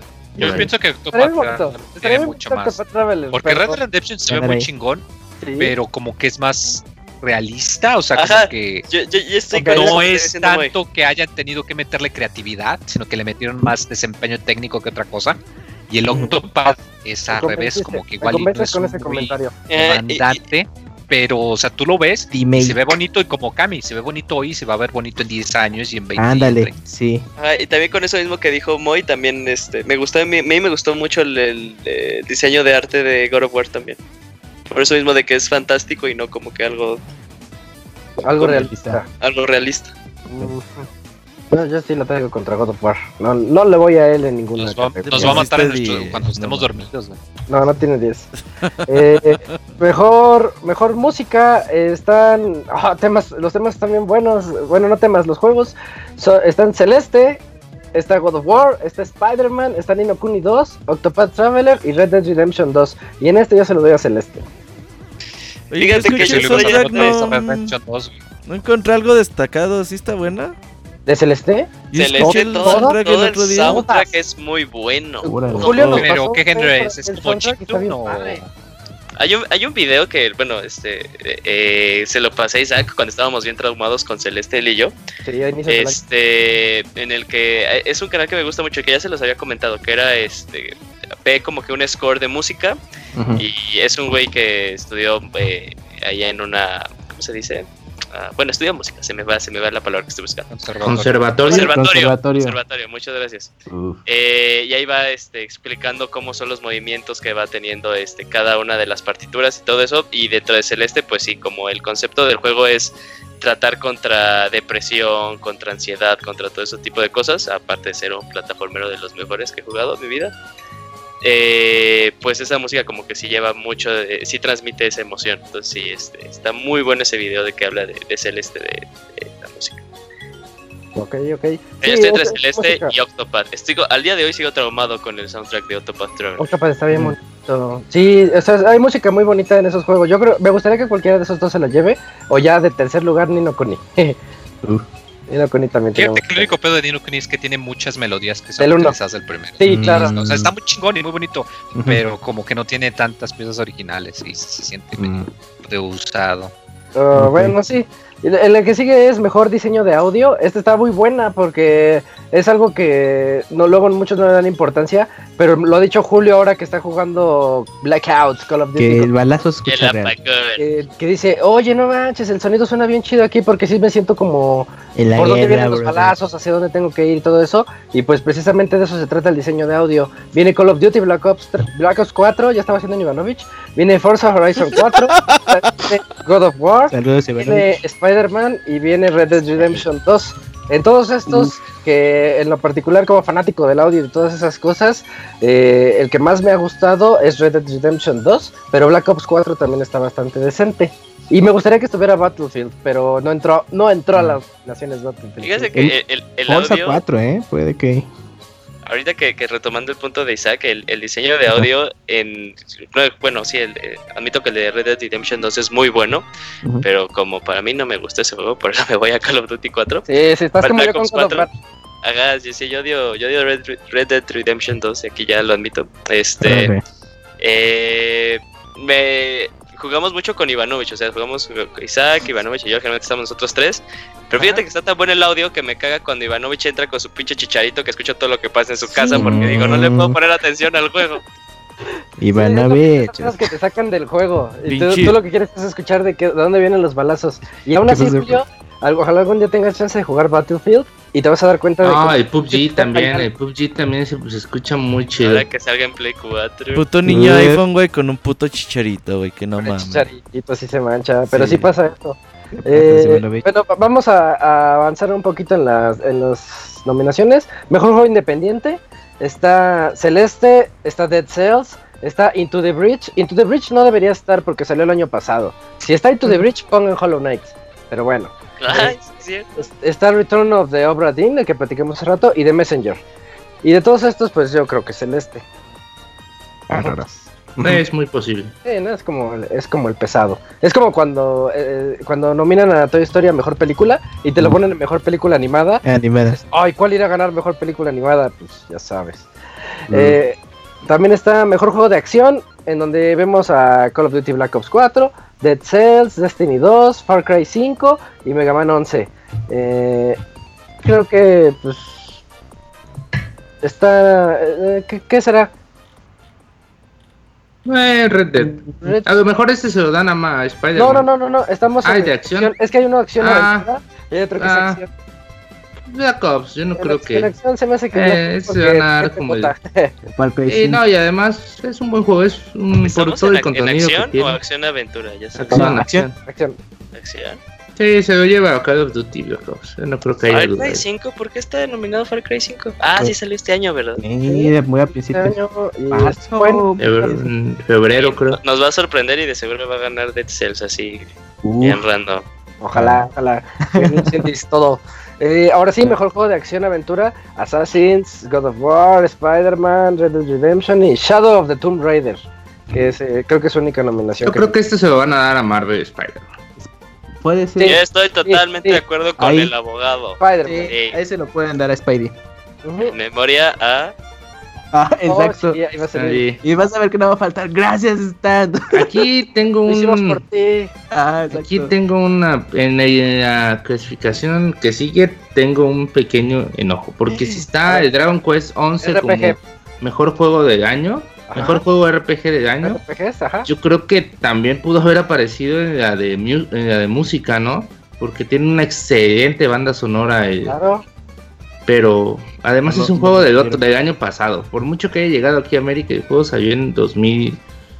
¿Qué? Eso, eso que yo digo también de los Siete. juegos del año pasado que los ponen aquí y luego se les olvida Xenoblade. Sí, se olvidó Ajá, Xenoblade, se les Y olvidó el Xenoblade. soundtrack, ¿qué? No se vale. Sí, Ah, Xenoblade de la también verga, me decía sus nominacioncitas por ahí. Eh, para no dejarlo, RPG está Dragon Quest, Monster Hunter World, Nino Kuni 2, Octopath y Pillars of Eternity 2. Monster Hunter World no es un RPG. Pero ahí lo pusieron. Es como de pero acción que es RPG. Monster Hunter, Monster No, Hunter es siempre ha sido acción. considerado un RPG. No, ¿Sí? pero es que Es es es RPG. Nos Action olvida que RPG. RPG es, es role playing game y pues to- tomas el rol de un cazador Un que cazador, va sí. progresando cada. Ah, cada- también en Red Dead tomas el rol de No, un sí, o sea, eso vamos, todos los juegos son sí, RPGs. Todos son RPG. Tomas el control de un soldado de la Primera Guerra Mundial que va a disparar. Y esa categoría está ambigua. Tomas el control de los bloques que van cayendo para alinearse y formar líneas Pero, pero horizontales. ha sido considerado pues Monster Hunter RPG desde hace 10 años, no mames, boy. Pues Es no un debería. Action No, RPG. No lo veo, güey. Es que el Action RPG No, es, un- es algo muy ambiguo. Te la veo Sí. más que RPG con 70-80% de acción, güey.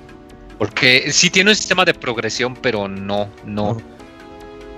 No, no veo Monster Hunter como un RPG. ¿Cuánto Es que también, o sea, progresión?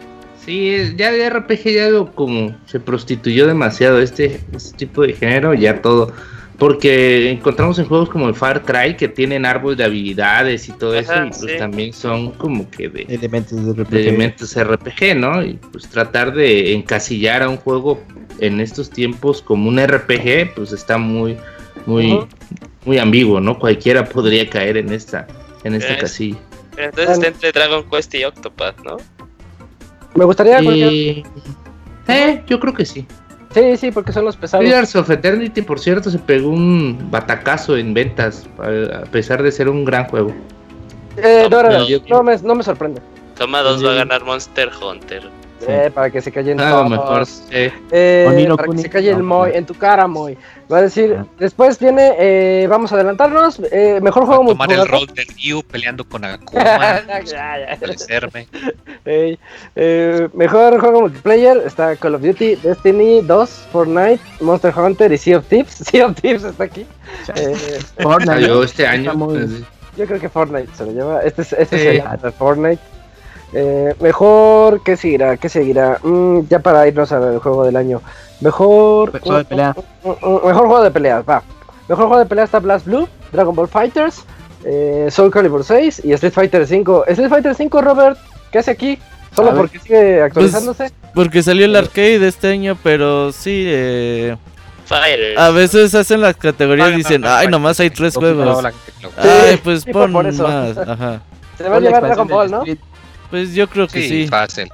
Yo digo, Aunque sí, a Moy no le gusta porque no tiene español a latino. Mario güey. Castañeda, ya Sí increíble. me gusta, pero me gustaría más. Eres un Moy, lo farsante. jugarías en inglés. Me dijeron que estás No en un mames, grupo de güey, Dragon Ball ¿Has visto? y no Güey, hablas güey. nada. Soy el único de este grupo que lo compró de lanzamiento, estoy casi seguro. No es No cierto. mames, a mí el, el Fighter sí me llegó de lanzamiento de Amazon, muy. Toma.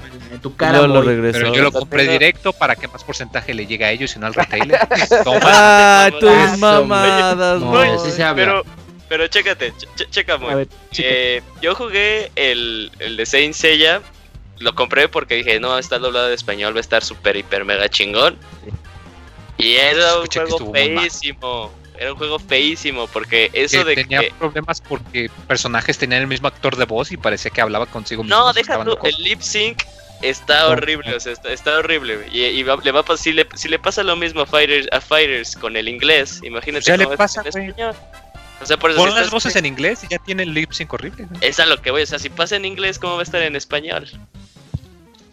Pues bien. Oigan, oigan. eh, ¿Y quién fue el, el berrinchudo que hizo lo de Mortal Kombat?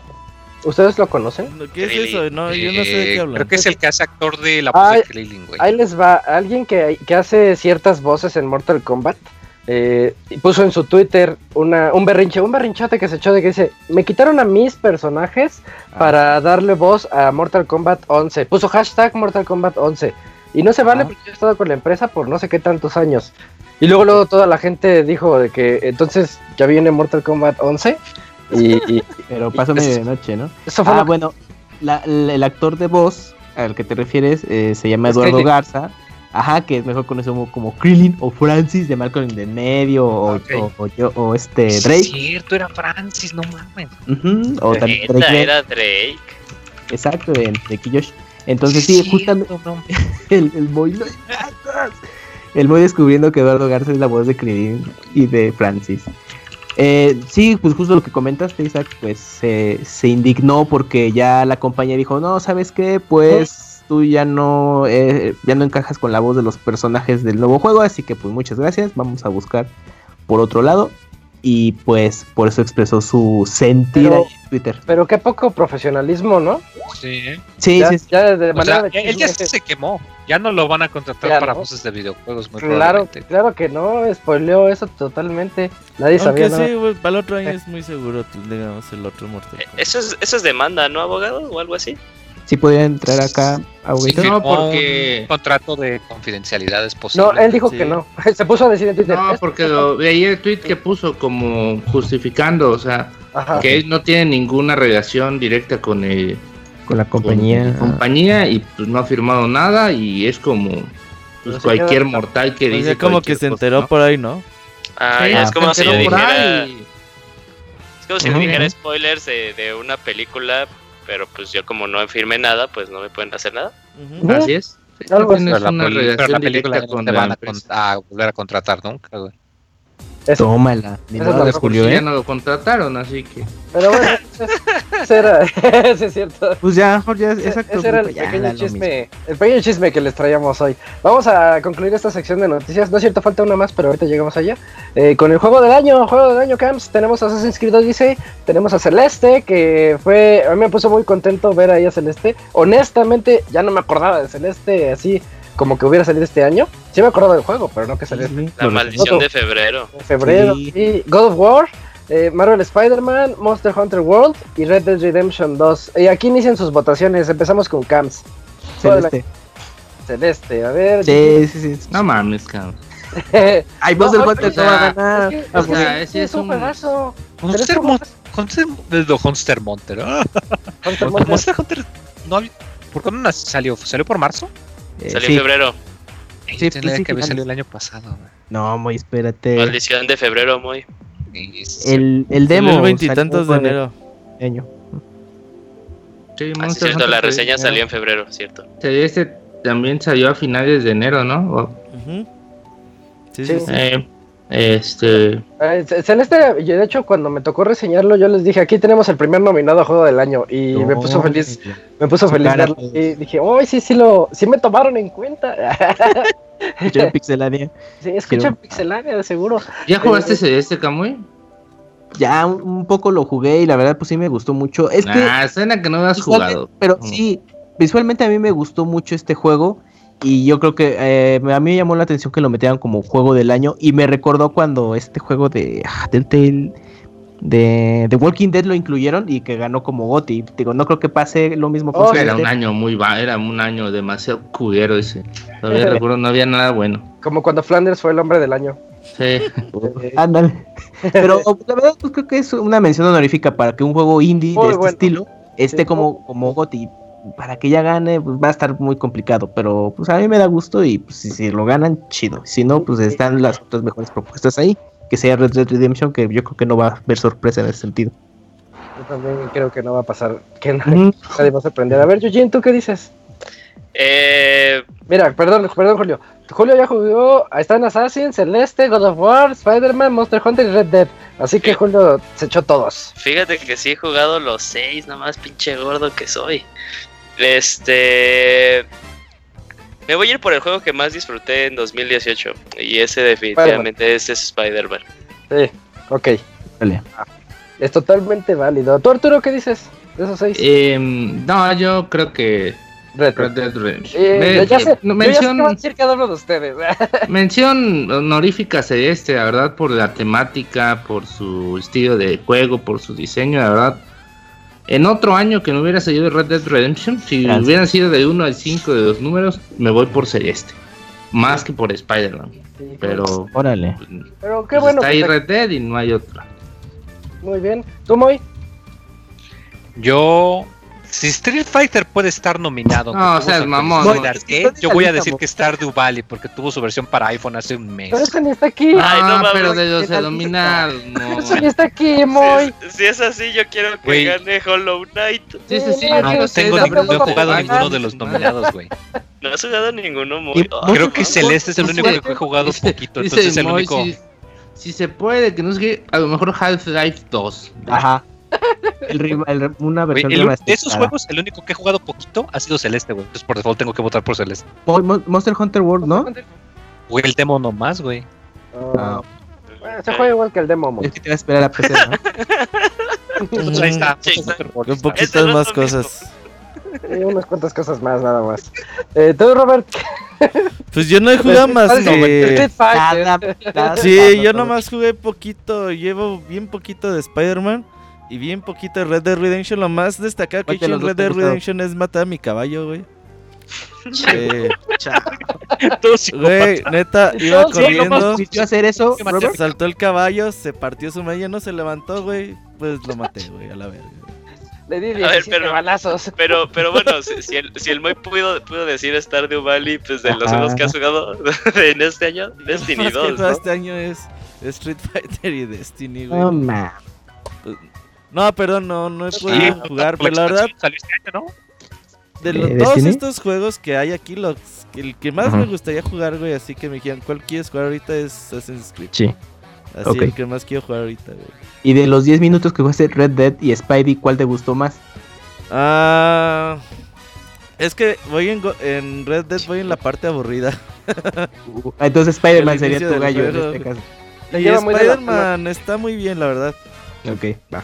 Pero pues no, Sí. no, no jugado Eh. Spidey confirmado por Está bien ¿verdad? chingón matar a tu caballo en Red Dead. Y Puedes luego querías rescatar unos, pues. güey, liberarlos, así que te dicen, pues si Ajá. quieres mátalos o libéralos. Ya dije, ah, pues Los que se vayan y les da un balazo a este hijo de su puta madre. Pues ya tuve que matar a todos, güey. Y dije, ah, pues ni modo que mate uno y.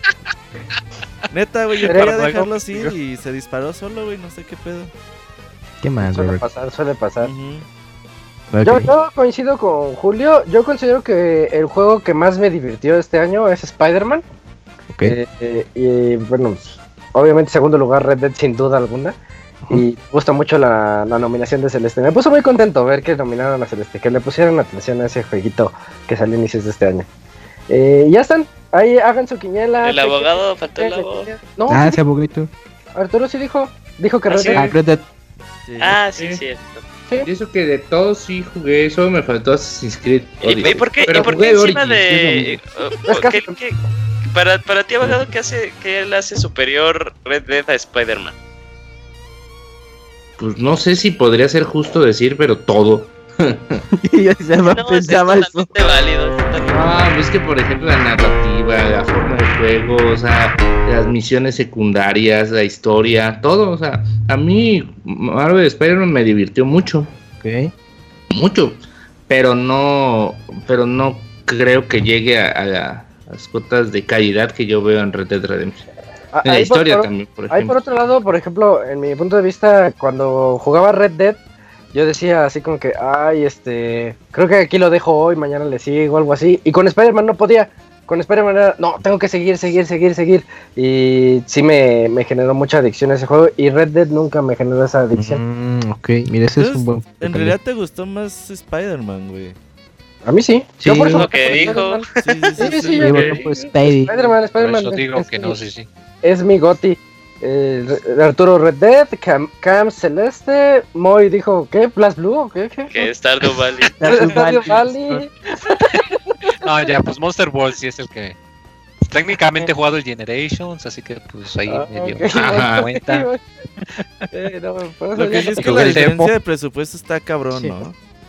Ah, claro. Por Entre supuesto. Red Dead y los demás. Recordemos que Red Dead Redemption 1 es el juego más caro en la historia hace- hasta hace unos 5 o 6 años. Y eso que, re- que Rockstar no ha dicho cuánto les costó, pero se estima que son 70 Ajá. millones de dólares. No sé por Entonces, qué, pero estoy- ahí va Kojima con Death Stranding. ¿Sabes cuánto dijeron que costó el Red Dead 2? ¿Cuánto? 270 700. millones. Sí te creo. Pero crearlo Sí, o creo. Pues todo, güey. todo, ya paquete con todo. completo, Es un monstruo. Yo pensé que había costado más. Es un fíjate. monstruo. GTA Es costó putero, 500, güey. ¿no? Una madre. No, no, no, es que no, güey, es que es de cuenta para los videojuegos antes 60 millones, 70 ya era una Era un asquerosidad, chingo. güey. Ese era Red Dead 2. Ajá. Ahora, 50 imagínate creo que era 270 Shenmue 2. millones. De, de hecho decían que Grande Theft Auto 5 también, es que Rockstar nunca habla pero de no dinero, sé. pero decían que eh, GTA 5 había costado 100 millones, No, 265 millones costó GTA 5. pero Ya, no está confirmado, güey. Es que son rumores todos, así, Ajá. más como estimaciones. Ajá, es Pero el imagínate. venado. 250 millones contra lo que haya costado Celeste, eso habla de lo bonito que está ese juego. Ajá, es tenemos como el cuando límite juega- superior y el límite inferior aquí. Es como Sí. cuando juega el Real Madrid contra un equipo de tercera división y el abogado ahí emocionadísimo, güey. No mames, Real Le metió Madrid. su es- es No mames, nunca me he emocionado por un partido de Real Madrid contra un equipo de tercera. no mames, pues es que Pero No mames, ni que fuera Ivanovic. güey.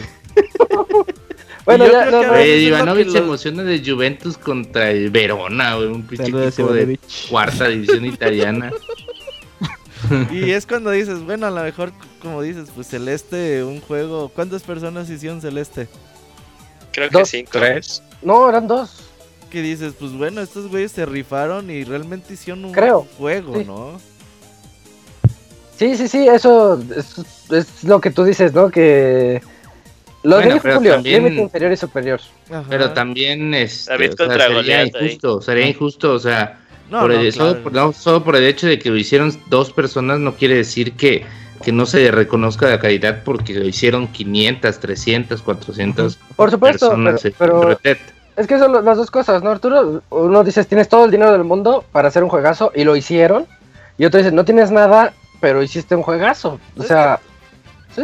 Lo que, tiene, lo que tiene Red Dead, güey, es que le, le quita esas cosas a veces innecesarias. Ajá, que dices, güey, pues yo quiero que algo que sea divertido. Por ejemplo, una anécdota que me pasó ahí en Red Dead, güey. Fui hasta Has de su puta madre.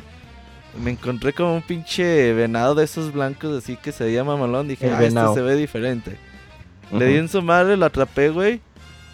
Y ya lo traía ahí como cargando la espalda y así como que, verga, pues... A ver, pinche caballo, tu caballo está muy lejos, acércate. No mames, caminé como media hora, güey.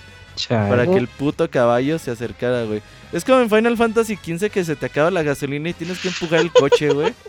Qué O sea, dices, ¿Sí pues, te acabó ¿por la qué gasolina? tienen estas mamadas, güey? Pues, no. Spoiler para el Moy.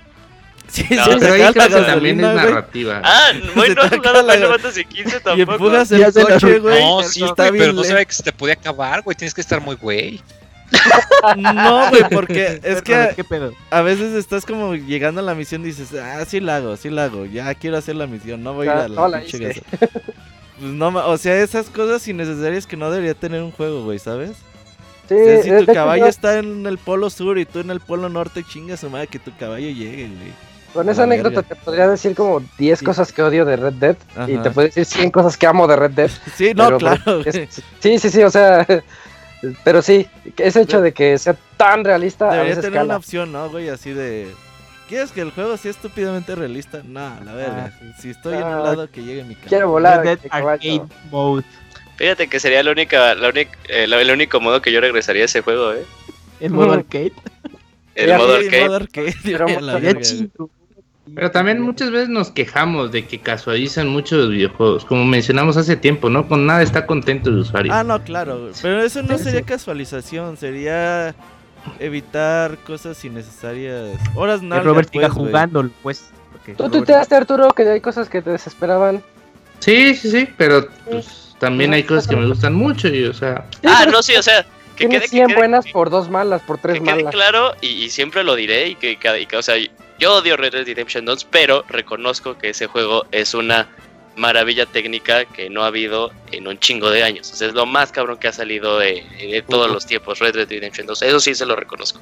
Sí. Está muy cabrón el juego, demasiado, demasiado cabrón. Pero ya, debatir, ya debatiremos más de, de esto cuando tengamos los resultados de los GOTIS y todo eso, porque siempre está, siempre está emocionante. Julio, dámonos la última noticia rápida para ya irnos a... No mames, hay última noticia. Sí, sí. Sí, pues adivinen que pues eh, la semana pasada se reveló el tráiler de El Detective Pikachu. Ahí esta película live action en la, que- en la cual todos na- nadie creía en ella hasta que salió el tráiler y tomó al internet por sorpresa. Eh, porque bueno, yo, yo voy a hablar por mí, a mí me, me gustó lo que vi, se veía muy interesante, eh, ese aspecto como que de los Pokémon dándoles eh, una tonalidad realista, eh, como que me dio así dije, no mames que estoy viendo, pero como que tiene sentido. Ese, las personas dicen cringe, o sea, sí me quedé así de qué, y más cuando salió Mr. Mime también dije, ¿qué, qué, qué chingados? Pero ahora sí con lo que estaba viendo tenía sentido. Pikachu hablando, dije, eh, pues si Meowth habla en la serie, pues que Pikachu no Si hay un videojuego en el que habla. Pues no, no, no le veo la más mínima, el, el más mínimo problema. Eh, se ve que la película tiene un chingo, un chingo de dinero detrás de ella por todo el CGI que se vio. O sea, estaban sacando las, los videos que subieron en YouTube de como los 20, este, las 20 referencias que de seguro no viste en el trailer y también estuvieron totalmente locas. La ahí que Charizard se le ven las escamas, sé. que a Greninja, bueno, si no saben las personas, Greninja, ese personaje que juegan en Smash, si no ha jugado Pokémon, eh, eso que ustedes piensan que su fanda es su lengua, por si no lo sabían, este, y ya ¿Qué? Ah, se, que- se, se le ve totalmente Sí, que es la lengua, una me queda madre hasta ahorita que me neta, no mames, güey. Creo que lo dice en su descripción, No güey, de sentido que una Pokémon. puta lengua, güey, perdón, güey. No, Güey, pues lo es dicen una rana gigante, a huevo que Sí. tiene sentido que sea su lengua. Se le mames, yo no seca. sabía que era una rana gigante. Y se le, ajá, se seca la lengua. Ah, ya me quedé en los 151 Pokémon. amigo, No, pero- en el Pokémon X, creo, que en la descripción de eso dice eso de su lengua. Eh, sí, dice eso. Pero bueno, se le ve ahí en la película, se le ve como que tiene babas, se le ve ahí mojado que tiene eso. Entonces, este, pues, a mí me, me gustó mucho lo que vi. Eh, la, la película se espera para verano del 2019. Eh, Mayo, pues, dicen que mayo 30. sí, en Mm. mayo, sí, sí, es cierto. Sí. Dicen que en mayo Yo- ya está cerca. A lo mejor el tráiler el sábado. Porque ¿Qué le pareció? Me encantó. La neta me encantó un chico. Sí, Todo día uno, la verdad. Como Y aparte, los memes que salieron, no mames. chuladas, chuladas. Creo que la voz de, de. Ryan, ¿quién es? De Ryan Reynolds. Ryan Reynolds, Reynolds. Deadpool, Eh, queda súper bien en a hubiera Pikachu, güey. ser más perfecto Danny DeVito. hubiera sido si Neto hubieran conseguido a Danny DeVito. Sí, Ah, Danny era el bueno, era el bueno. Que Danny DeVito dije, ¿de qué me hablan cuando le estaban cuestionando? Es un ¿Usted Pokémon. tenía- es Ajá, cierto. ¿qué es- qué es Oye? ¿quieres ser la voz del Pikachu? ¿Qué es un Pikachu? Ajá, sí, está cañón. Eh, pero gran- yo creo que sí Pero va a le estar gustó, muy bueno. gustó lo que Pero. Sí, me pero gustó. ¿saben qué es, ¿saben qué es lo triste? Pues que pues, esta película no la va a ver nadie porque pues Pokémon está muerto, según el panda. Eh, eso es lo triste. lo que en realidad no queríamos lo, lo que en realidad queríamos ver era la película de Yokai Watch, Detective Yokai Watch, era lo que queríamos ver, pero pues no. Modo, ya llegará, Julio, ya llegará. Eh, con eso concluimos. Ahorita nos extendimos un poquito porque estaba buena la nota de los juegos nominados y porque no vino el panda, pero esperemos que venga la siguiente semana. Mientras vámonos al medio tiempo musical para regresar con las reseñas de Tetris Effect y Battlefield 5. No se vayan.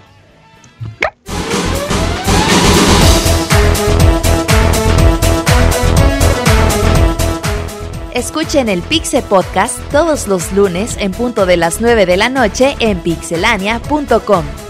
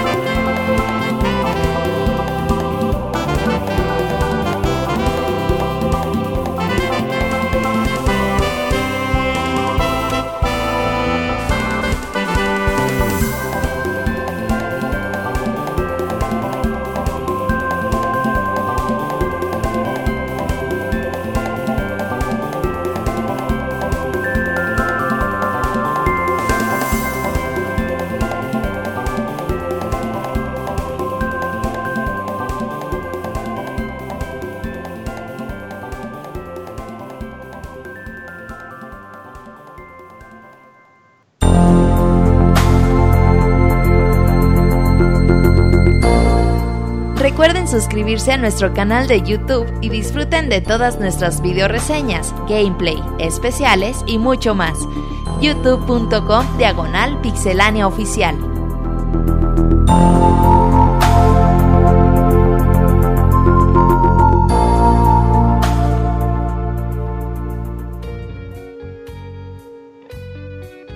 Ya regresamos a esta sección de reseñas y Robert, esa canción sonó muy Mario Party. Eh, casi latinas. Mario Kart 64, nivel de nieve. Ah, ah, mira, mira. No, no, no lo dije como Mario Kart. Casi. Sonaba de Mario. Eh, eh, ahorita vamos a platicar de. Va a llegar Moy, ya está aquí Moy con nosotros desde, desde el inicio del podcast. Hola, Moy. Eh, hola Moy. Eh, nos va a platicar de ¿Qué Tetris Effect. Tetris Effect Moy, que es ese juego como estrambótico de Tetris del que todos están hablando porque tuvo un demo muy, muy bien recibido. Eh, Que sí, como lo comentas, pues este jueguito que pues, es de, de los juegos más icónicos que ay- ayudó mucho a Nintendo a vender su Game Boy, que virtualmente pues casi Sí. todos tenían su consola y que pues es un juego que ha visto centenares y casi miles de versiones, muchas obviamente no, no muy fieles o, o no muy legales, digamos, porque eran copias.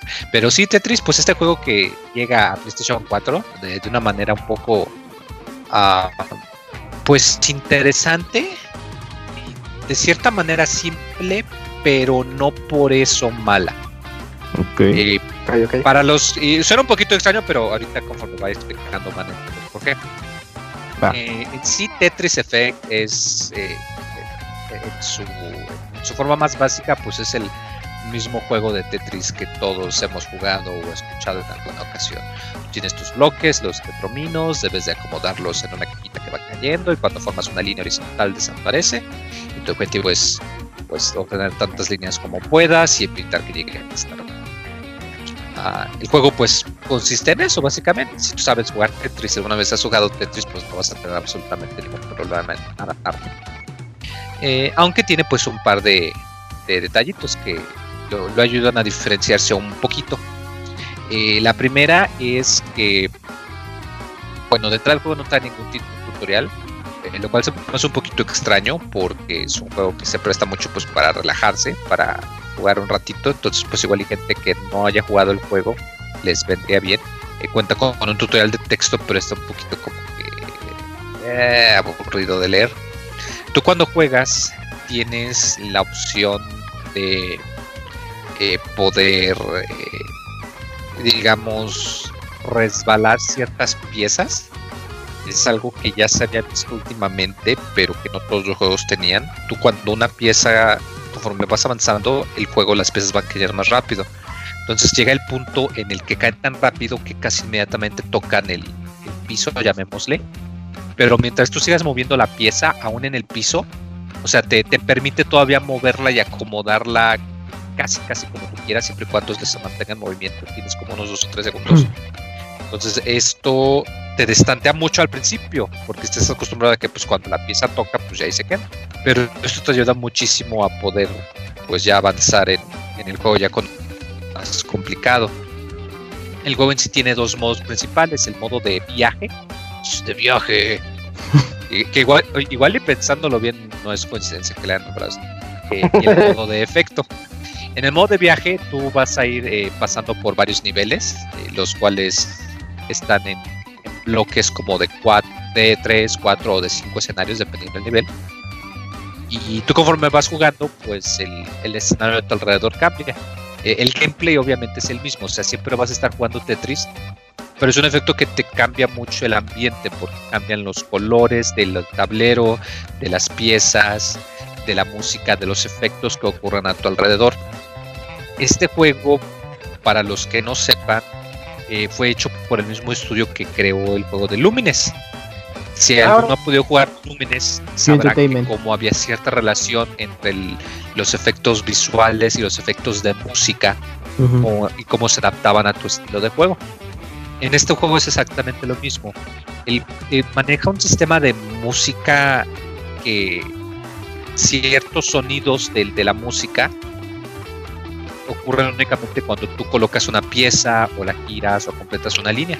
Entonces al principio cuando empiezas un nivel, la música se puede ver muy simple, muy tranquila, hasta cierto punto completa, pero conforme vas obteniendo líneas y vas avanzando, los efectos visuales se van volviendo más complicados y la música en sí también se va volviendo más complicada.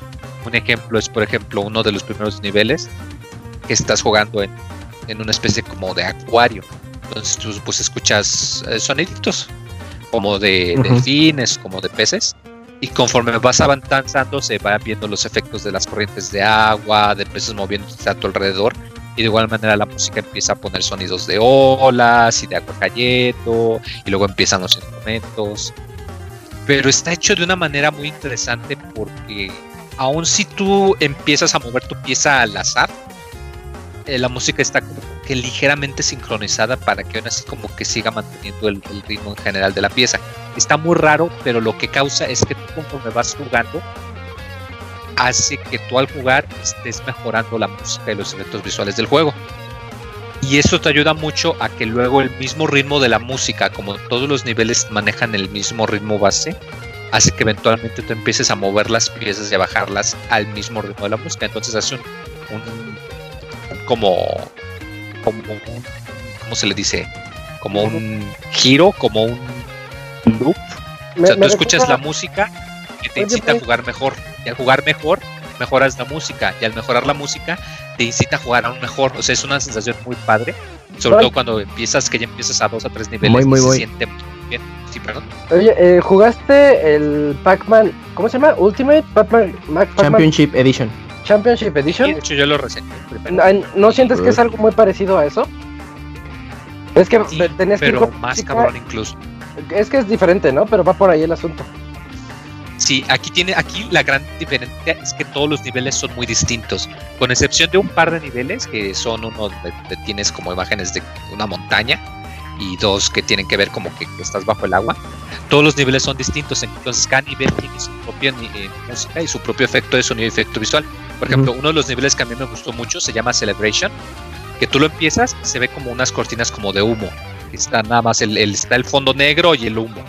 Y tú conforme vas avanzando, te empiezas a escuchar música como acá tipo de punchis punchis, se empiezan a escuchar tambores y se empieza a escuchar gente hablando y conforme vas avanzando más y más empiezan a aparecer fuegos artificiales y luego cada vez que creas una línea eh, se escucha gente gritando y aplaudiéndote como si fuera una fiesta de fin de año o algo así. Y se ve muy padre cómo va a ser el cambio, de que al principio es nada más una pantalla negra con humo y acaba en esta fiesta de color y de música y de gritos y de aplausos. ¿no? Y ese es solo un nivel. Todos los niveles tienen así su detalle.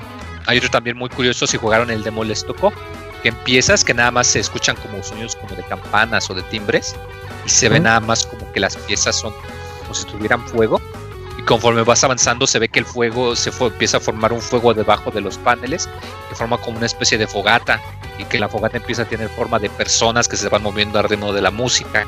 Entonces es algo muy muy padre que cada nivel tiene su propio estilo que te ayuda muchísimo a relajarte y a concentrarte. Eh, el juego en sí por lo mismo se llama Tetris Effect, que es el efecto que causa cuando pues a todos nos ha pasado que jugamos Tetris y ya luego lo acabas y luego como que a veces empiezas a, a imaginarte todo. o ves un patrón de cuadritos y empiezas a imaginarte cómo los acomodas. ¿no? y, y a eso se le conoce como el, como el efecto Tetris.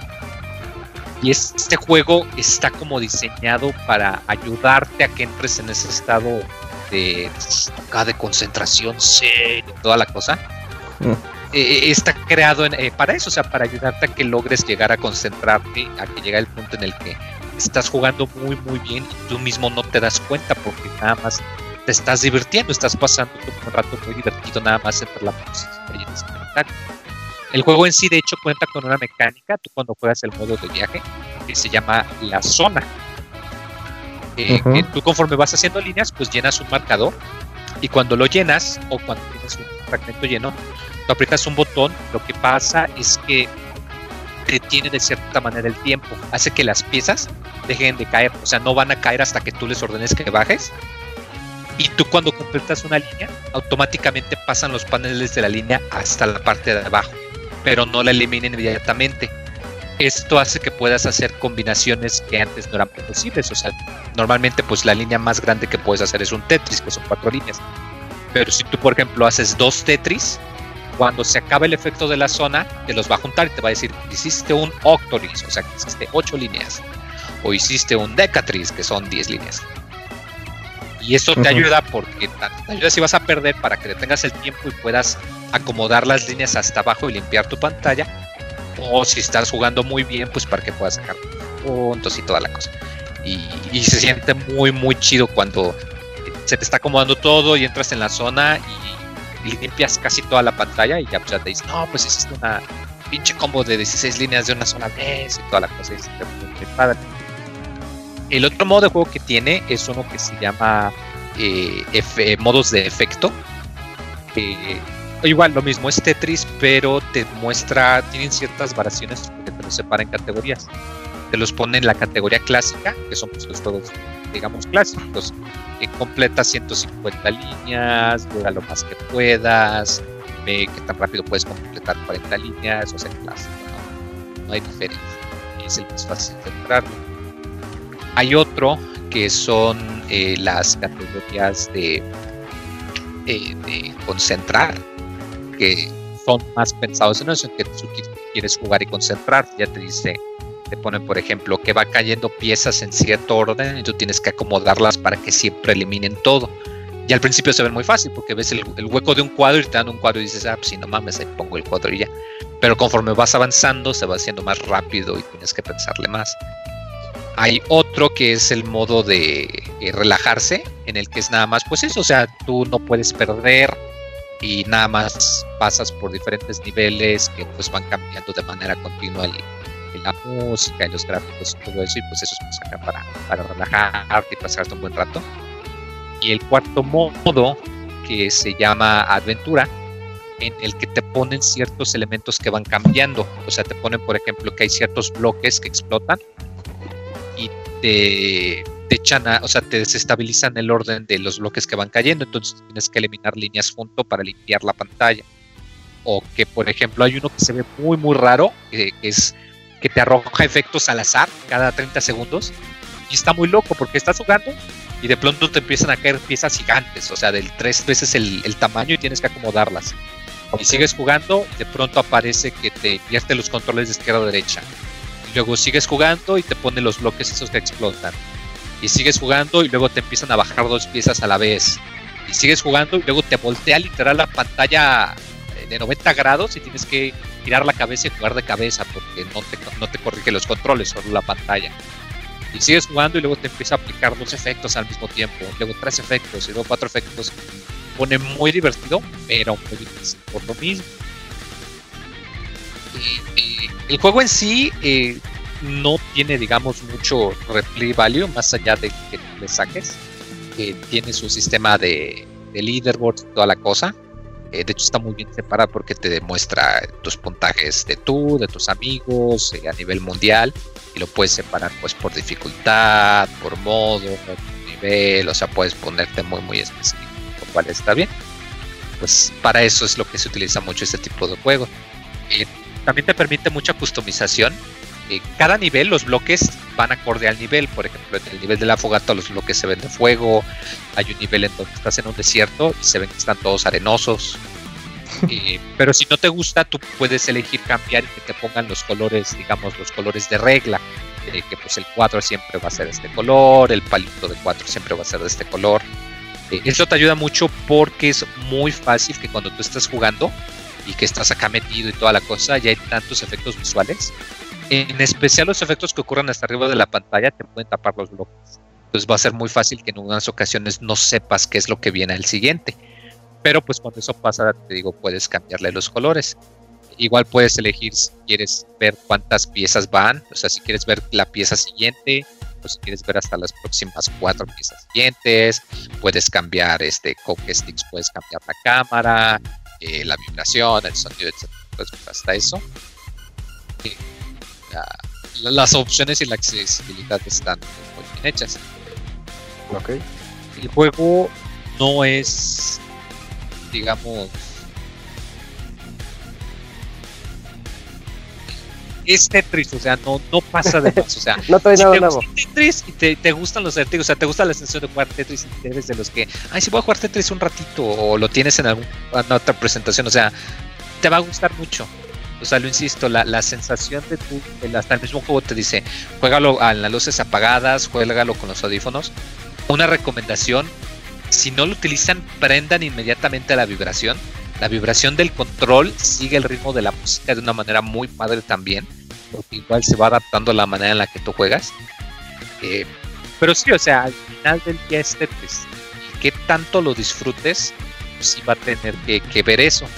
Yo pienso que pues tiene mucho potencial para gente que igual nunca lo ha jugado. Eh, por lo mismo que de que pues sea tantas opciones, que pues tiene opciones de modos en donde aún si pierdes, que llenas la pantalla, pues solamente te la limpia y empiezas desde cero. Entonces pues eso te ayuda que pues si no le sabes o algo. Pero pues también es más también para los dedicados, por lo mismo de que tiene los leaderboards y que tiene sus modos acá súper difícil de Grandmaster y toda la cosa. Hay una dificultad llamada Grandmaster, que si no saben qué es Grandmaster Tetris, este, chéquenlo en Google, es acá un, pues, un modo súper, súper rápido. Tú puedes emular esa, esas arcades de Grandmaster. Si están bien, bien, bien perro. Eh, pero Moy. sí, o sea, es, es Tetris en sí, al final del día es Tetris y que tanto les guste este juego, pues que tanto les sean otras. Oye, Moy. Eh, ¿Tiene modo versus? Eh, no, únicamente es para un jugador nada. Eh, porque era lo que estaba viendo que- que, Claro. que decían en Twitter que no tenía modo versus. Ujú. ¿Qué pedo? Sí, es, y es, es algo muy raro. casi casi obligatorio que cuando sale un Tetris eh, Ajá. de, de consola casera, pues que tiene al menos el modo ahí para tu padre. Yo creo que por lo mismo de que quisieron concentrarse en la experiencia del espectáculo visual y todo eso, sincronizarlo para dos jugadores habría sido muy difícil, que igual y no les costaba nada poner el mero Tetris clásico para jugar con un compa, pero pero pues sí, nada más es para un solo jugador nada más, lamentablemente. ¿Tú consideras este Tetris, perdón Isaac, tú consideras este Tetris F como la secuela de Luminis, pero ya siendo el Tetris original, ¿muy? Eh, siente muy similar, la verdad. Sí, sí, sí siento que es más como el, el hijo entre el qué pasaría si Lumines y Tetris tuvieran un hijo y este es el resultado. Y sí, se siente, se siente mucho la influencia. Ok. Lo cual pues está bastante padre, ¿no? Está, sí está bueno. Pero, pero sí, está muy, muy padre. O sea, de hecho es, es muy divertido el hecho de que es un juego que tú puedes jugar para relajarte un ratito en la noche antes de dormir. Ok. O que, o que insisto, o sea, puedes, de hecho, algo que me gusta es que cuando tú acabas el viaje, te dan la opción para que juegues todos los niveles, que son como 18, y te los eches seguidos de principio a fin. Oh, y bueno. para ver pues, hasta cuánto puntaje. De hecho, yo llegué al top este 1018 o algo así, casi al top 1000. Ok. Y, y se ve bien raro porque ya luego cuando llegas a posiciones arriba, pues puro japonés, puro Claro. puro alemán, es raro, el- un mexicanillo, un argentino por ahí. Pero, pero sí, sea, está, es muy divertido. O sea, es, es de esos juegos que tú juegas más por la, por la experiencia, por el, el viajezote, porque igual y sí se escucha de que las bromas y todo eso, pero sí es neta, o sea, tú cuando estás jugando y que tienes los audífonos y sientes la vibración y ves los efectos y llega el punto en el que nada más por mismo reflejo estás jugando cada vez mejor y mejor, es una sensación muy padre que no muchos juegos logran eh, que, que tú puedas experimentar. Y Yo creo que sí vale la pena la verdad. No, ¿Cómo muy exclusivo. Exclusivo por ahorita. Sí. Sí, Ah, y. Precisamente sí, por lo mismo que tuvo que creo que no sé qué tanto le metió PlayStation. Creo que no va a ser exclusivo permanente, pero Ajá. aquí Bueno.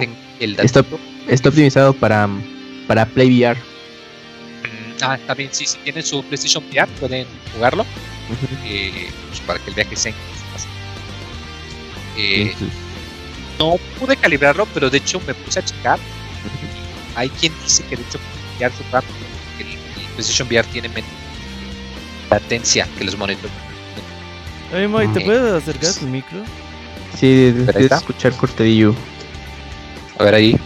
Ahí estás, sí, ahí estás. Ah, sí que eh, dicen que se juega mejor porque los monitor, los, las pantallas del PlayStation VR tienen menos latencia que el televisor. Eh, y de hecho está haciendo un experimento, toda la cosa no pude yo comprobarlo. Eh. Pero sí, la gente, hay mucha gente que dice que no, yo no le creía en el VR, pero fue que se ve, y no, pues ya que pues ahí está para que lo tienen. ¿eh? Pero pues si no tienen no hay ningún problema, pueden jugarlo absolutamente todo perfectamente. Eh, nada más sin punto en contra. Viene en español, pero tienes que cambiar la consola a español de español a inglés. Ah, ok, sí. Podemos llevar a hombres a tiempos. pero no podemos cambiar el lenguaje Dale. Dios manda uno. Pero bueno.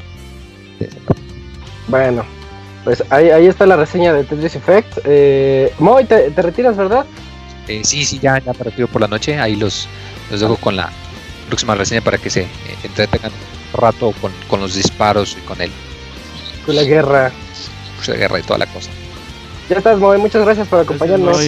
Nos vemos muy. Vamos. También se, se retiraron esta noche Eugene y Arturo. Esperemos que estén bien donde quiera que estén. Y pues continuamos con la segunda reseña de esta noche. Battlefield 5. Regresa la numeración a Battlefield. Recordemos que salió el 4, luego salió el 1 y ahorita otra- ya sale el 5.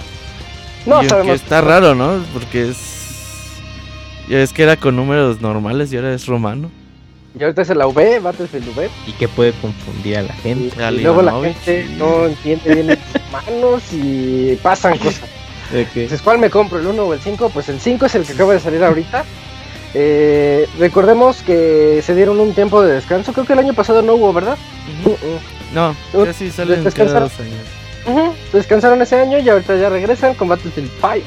Y bueno, eso está a cargo de Electronic Arts, Electronic Arts DICE, eh, al igual que el One. Y este juego nos trae el modo historia, un modo historia que nos recuerda a lo que hicieron en el One, que se llaman War Stories, los cuentos de la guerra, y que te cuentan algunos relatos que supuestamente te ponen como en los zapatos de los soldados que vivieron experiencias heroicas y traumatizantes en la Segunda Guerra Mundial. Este juego toca otra vez la Segunda Guerra Mundial. Eh, lo que tiene de bueno este modo, primero que nada, al jugarlo me di cuenta por qué la competencia decidió ya dejar de fuera eso. Sí se siente algo así como que un poquito metido con calzador.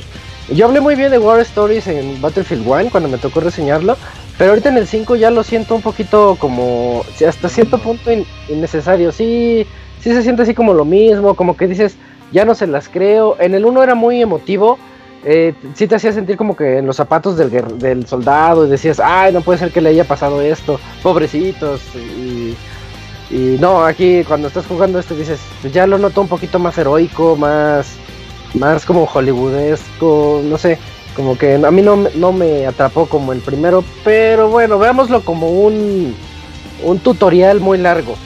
Porque de hecho así es como yo lo veo, es un tutorial que te enseña cómo se juega bien Battlefield, cómo puedes hacer escenas de sigilo, cómo puedes es- entrar en la acción. Tiene mucho sigilo que a mí no me acabó de convencer, pero bueno, ahí está, sus War Stories.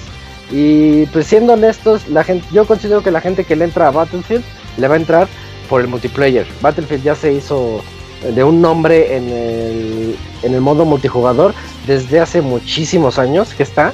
Eh, tal vez la gente está ahorita más familiarizada con Call of Duty, pero Battlefield eh, a finales de los 90, creo que a inicios de los 2000, a inicios de 2000 es cuando tenía un muy buen auge y tenía una muy, una muy buena base de fans solidi- solidificada nada más por el puro hecho de tener un multiplayer tan bueno. Y ok, entonces aquí pues vamos a empezar con el multiplayer, con el multijugador. Comienza con los clásicos. Por ejemplo, está el modo Conquest. Regresa el modo Conquest, que es un modo. Yo lo veo así como un Team Deathmatch, pero muy grande, a gran escala, en donde tenemos zo- zonas por dominar. Entonces se mezcla dominación con Team Deathmatch. Gana, digamos que cada equipo tiene 500 soldados. Se juegan 32 contra 32 siempre. Pero cuando el 500 llega a cero, que son las muertes, se acabó, ganó el otro. Eh, entonces, pues, si dominas más zonas, tú cada muerte vale dos puntos o vale tres puntos y vas restando más rápido. Entonces sí sirve de mucho dominar esas zonas. Sí, entre más Y es- zonas tengas es lo chido. Entonces, este, pues está bien padre porque tú vas a dominar la zona y tu, tu muerte, tu- tu- tus kills valen más y así te la llevas. Modo clásico de Battlefield, así se juega en Battlefield de toda la vida, pero está bien padre, está bien adictivo, sigue siendo muy divertido y, y- yo considero que es de los modos multijugador más divertidos que existen a la fecha. Ahí no le movieron. Hay otro modo que también estaba en el One, en Battlefield One, pero ahorita se llama Breakthrough. El, break, el modo Breakthrough lo que nos hace son escenarios masivos en donde tenemos que dominar zonas, pero son como de que no, primero tienes que dominar el puente para poder construirlo y seguir adelante. Ya cuando tú dominas el puente, se abre un camino para que sigas más adelante en el nivel. Y ya llegas al siguiente y dices, no, pero ya tienen la fortaleza, domina la fortaleza. Ya la dominas y puedes, puedes seguir más adelante hasta que llegues a, a la base principal del enemigo. Y se siente bien padre, porque si sientes ese como progreso que tú va- vas, vas matando a los rivales o vas defendiendo pa- para que no pasen o vas atacando para ir avanzando más en el nivel. Algo muy parecido a lo que tiene Battlefront. Lo- los fanáticos de Star Wars saben que ese, ese, ese es el modo que Battlefront tiene así como de insignia. ¿Sabes Bueno, cuál juego pues- empezó esos tipos de ¿Cuál? modos? Este. Wolfenstein, el Enemy Territory. ¿A poco lo tenía? Ese yo no lo jugué multiplayer. Es que sí, es que ya Wolfenstein, ya ves que el juego normal. Y después sacan el multiplayer online gratuito. Y tenía esos modos y a mí me gustaba un chingo, güey. Órale. Es bien adictivo esa madre. Es que está bien así, padre porque sientes que estás avanzando. Y sientes ese progreso en, en el juego Sí, y no nada más de matar y matar y matar y matar en el mismo mapa, sino que se te abre más mapa y luego abres más mapa y así te la llevas. O luego cuando entran los tanques, ¿no? Porque llegas a la tercera zona y dicen, ah, pero ya tienes tanques y puedes avanzar más o defender con los morteros, porque en esta zona hay morteros de defensa. No sé, tiene esas cosas, la verdad se pone bien buena la guerra y, y pues eh, yo, yo sí me divertí mucho tanto con Conquest y con Breakthrough, que son los modos ya conocidos. Eh, y además de traer los de default, porque trae Team Deathmatch, que puedes jugar creo que 16 contra 16. eh, trae el- un modo que se llama domina el clásico de dominación, así mapitas pequeños. Los de siempre, ¿no? Trae un modo más masivo aún que los que ya les mencioné. Se llama Grand Operations. El Grand Operations es. Te lo manejan como que son días en el juego. Entonces te dice: en el primer día vas a tener que jugar un Conquest. Y ahí andas rifándote para pasar el Conquest y todo. Y si lo logras ganar, resulta que, por, por ejemplo, mm, es que son como microhistorias que te están contando dentro del multiplayer. Te dicen: es que el ejército está tratando de llegar a la base. Pero el general no permite no sé qué cosas. Y ya tú, tú ahí como que te metes un poquito en la historia. Son historias básicas, pero ahí van. Y ya cuando, cuando estás en el Conquest y lo logras pasar, resulta que en la siguiente misión ya tienes más puntos para respawnear, para volver a aparecer. Esa es tu ventaja. Y la siguiente misión es el día, al día 2 de la guerra. Y este, este modo se juega, si recuerdo bien, hasta 4 días de la guerra, 4 o 5 días de la guerra. Y pues ahí, ahí la llevas, ¿no? Un día ganan unos, otros días ganan otros. Y, si, y lo interesante de esto es que eh, si la batalla se pone muy reñida, ya en el último día va a haber un modo que se llama Última Defensa. Last Stand, creo que se llama Last Stand. En el Last Stand lo que tienes es un Team Deathmatch en un mapa masivo con una sola vida. O sea, algo muy parecido a Battle Royale, muy parecido, porque está muy escaso de balas, no hay balas, no hay ítems de salud, no, no hay nada. O sea, como que son.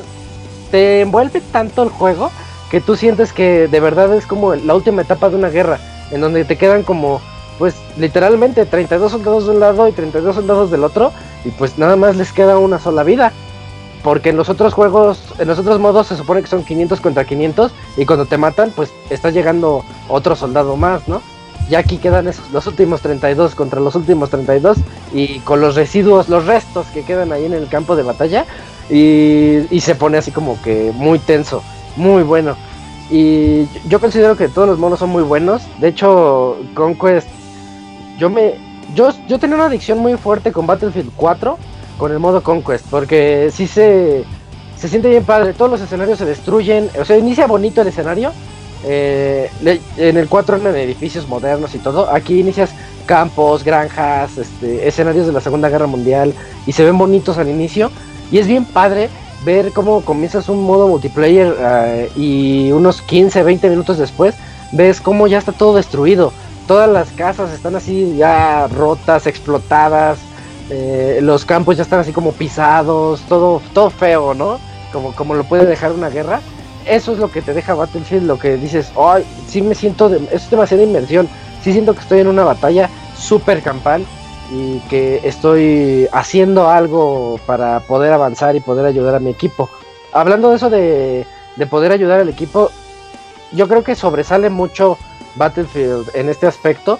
Porque, por ejemplo, en cualquier otro multiplayer, si eres malo, si eres malo matando gente, porque de eso se tratan todos los multiplayers de shooter, básicamente. Y si tú eres malo en eso, dices, pues mejor no le entro. Por ejemplo, en el Free for All de Call of Duty, eh, nunca faltan los. Ya, es que ya son los. Llamémosles niños ratas.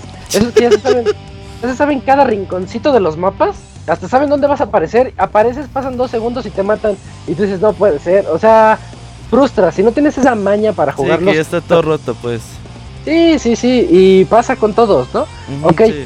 Battlefield está muy bien diseñado para que eso no te pase a ti.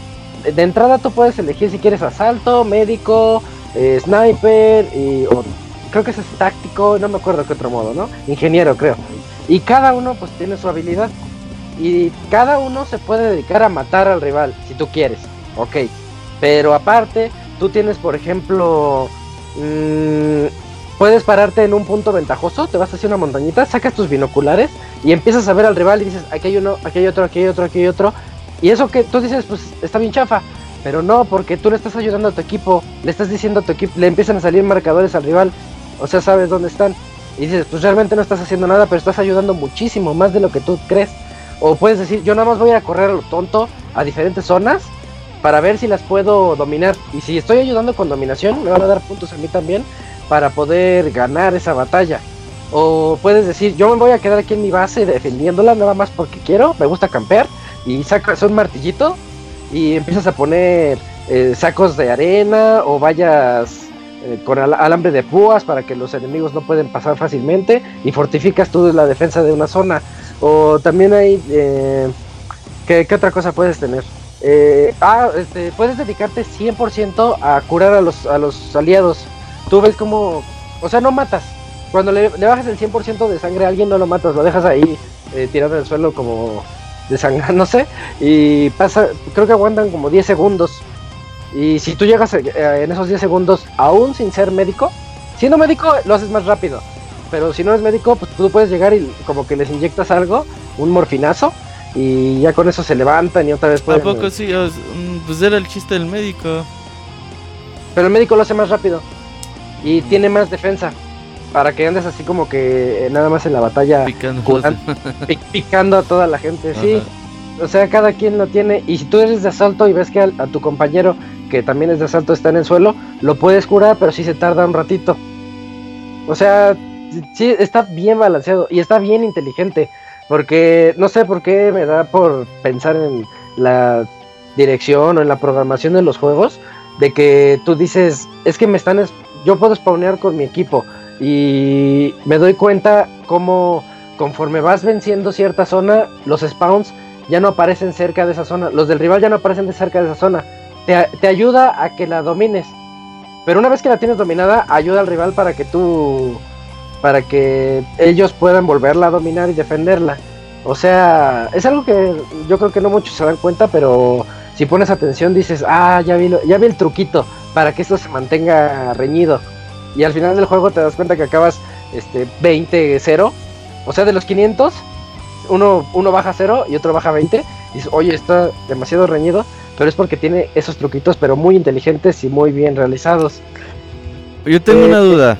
Ajá, Eh, ahorita que decías que el progreso que ibas que hacías para llegar al modo como Battle Royale. O sea, más no puedes Ajá. No puedes llegar a jugar esa madre así directo. O- Ah, ok, ok. Ese es un buen punto, porque ya dijeron los de Electronic Arts que esos modos, este modo que se llama Last Stand, o la última defensa, eh, primero todo, van a, ellos prometieron que van a llegar nuevos modos multiplayer a lo largo de su tiempo de vida. Todo va a ser gratis. Dicen que va a ser gratuito, eso es lo padre, pero siempre su primera aparición va a ser en el modo Grand Dominations. O sea, ahorita la primera aparición de Last Stand es a fuerzas jugando Grand Domination y jugando cuatro días. Eh, Con cuatro días me refiero a cuatro rondas. Pero todo aquel que haya jugado Battlefield sabe que cada ronda puede durar 40 minutos o media hora. Entonces estamos diciendo que después de dos horas ya te toca tu mini Battle Royale, que no es un Battle Royale, pero más o menos. ¿Y cómo es, y cómo sientes eso? ¿Está bien? ¿Está mal? Eh, es que mm, en un par de meses ya va a estar disponible para todos normal. Yo creo, yo creo que es que la ambientación, de verdad cuando te metes en el Grand Dominations, Grand Operations y y te das cuenta que estás como que avanzando en una historia, en una microhistoria junto con los 31 desconocidos más, o si quieres ver los 63 desconocidos más y dices, tengo que tengo que lograrlo. De verdad yo logré empatía con mi equipo.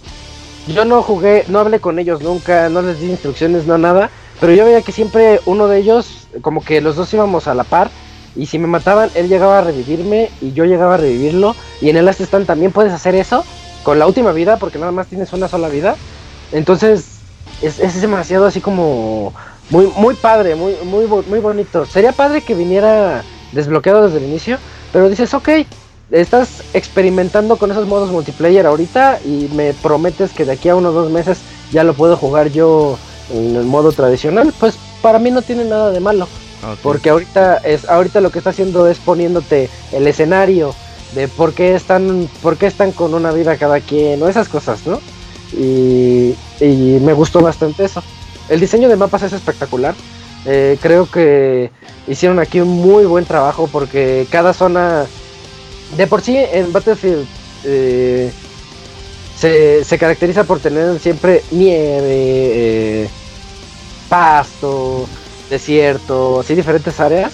Entonces cuando estás en los mapas gigantescos, de repente puedes pasar de la nieve al, a la selva, bueno no selva, pero así como que al pastito y arbolitos. De, así en el mismo mapa y dices, oye, qué, qué bonito se ve el cambio, se ve muy padre y lo logras visualizar muy bien. En especial porque recordemos que son mapas tan grandes que hasta la guerra se puede dar entre tanques, entre aviones, entre motos o vehículos que traen también cañones. Eh, todo eso es, un, es, un, es una total destrucción Battlefield. Y Battlefield 5 me gustó bastante porque regresa a lo que fue el 4, a lo que fue también el 3 y a lo que fue Battlefield original y lo que nosotros queremos en este tipo de juegos, que es nada más entrar a un lugar y sentir que estamos en una guerra, eh, pues de verdad, la, la verdad. Pero no hablo de- del punto del punto malo, sino del punto divertido de los videojuegos, ¿no?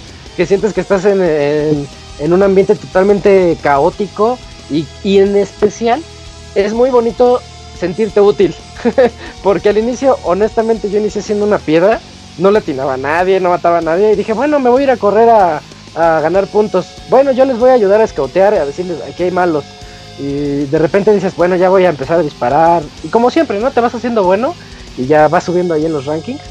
Pero tiene esa curva que te, va ayudando y ayuda a todos, hasta los más torpes, llamémosles los más torpes en, en este tipo de juegos, se van a sentir útiles y van a sentir que están haciendo algo por alguien y eso es muy bueno.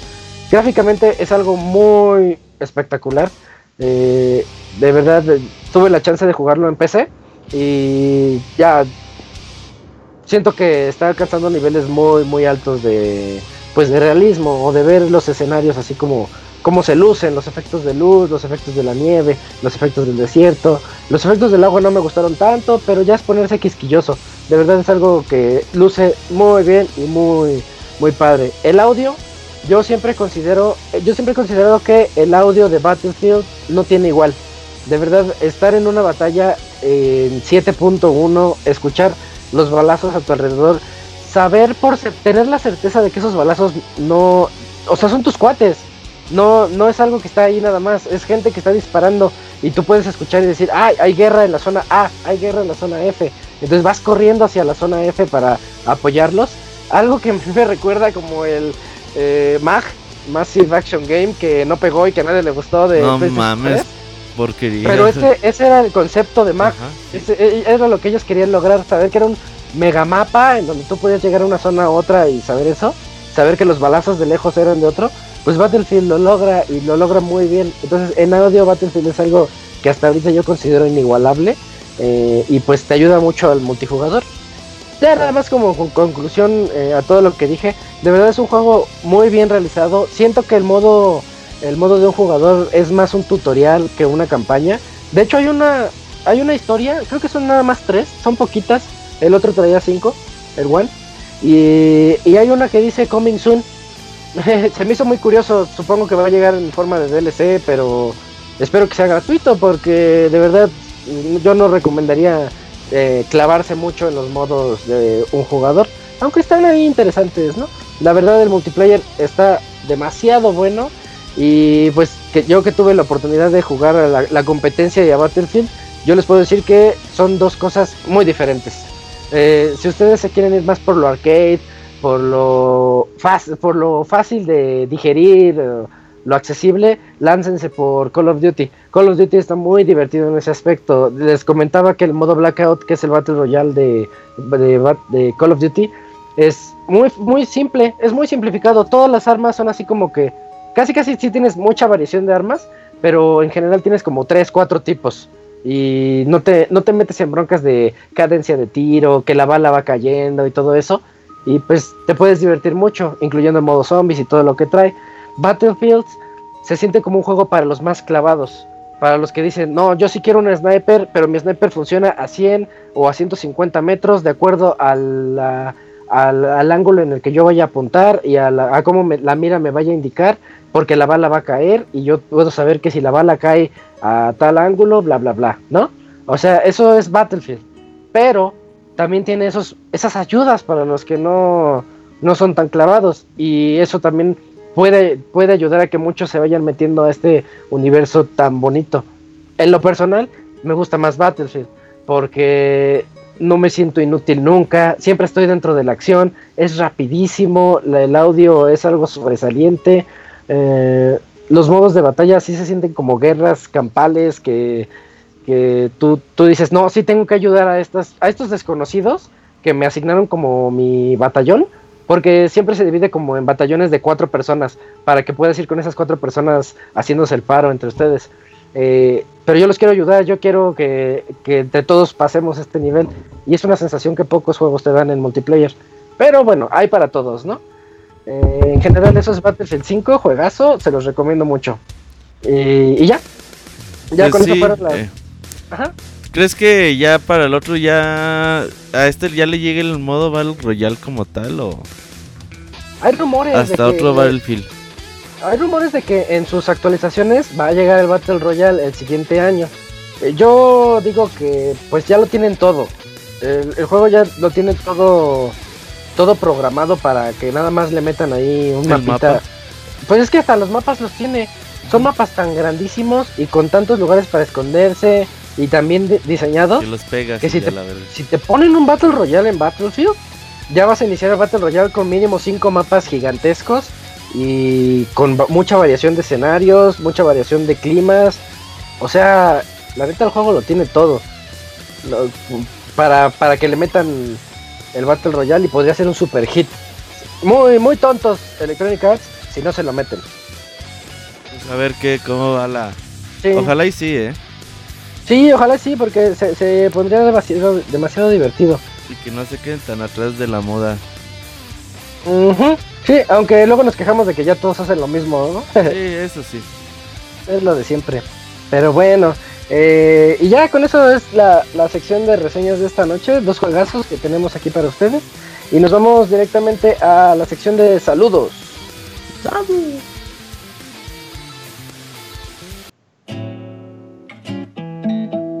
Manda tus saludos y comentarios a nuestro correo podcast.pixelania.com.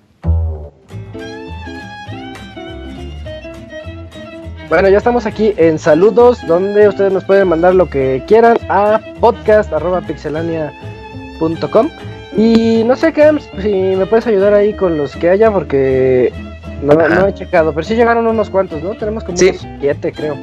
Va. Sí, eh, en correos tenemos el primero, es de Julius Atreyu y se titula así. Les comparto mis sueños. Hola Pixestab, espero que estén bien. Quise compartirles mis sueños de videojuegos. No lo sé, son a futuro, pero quizá viene un Twilight Princess tipo Breath of the Wild o quizá un Breath of the Wild tipo Twilight Princess, no lo sé. Pero mientras tanto, saludos. Y pues bueno, pues ya nos eh, menciona que pues le gustaría ver un Twilight Princess en, Switch. Yo creo que se refiere más al este demo que se dejó ver en Wii U cuando lo estaban presentando.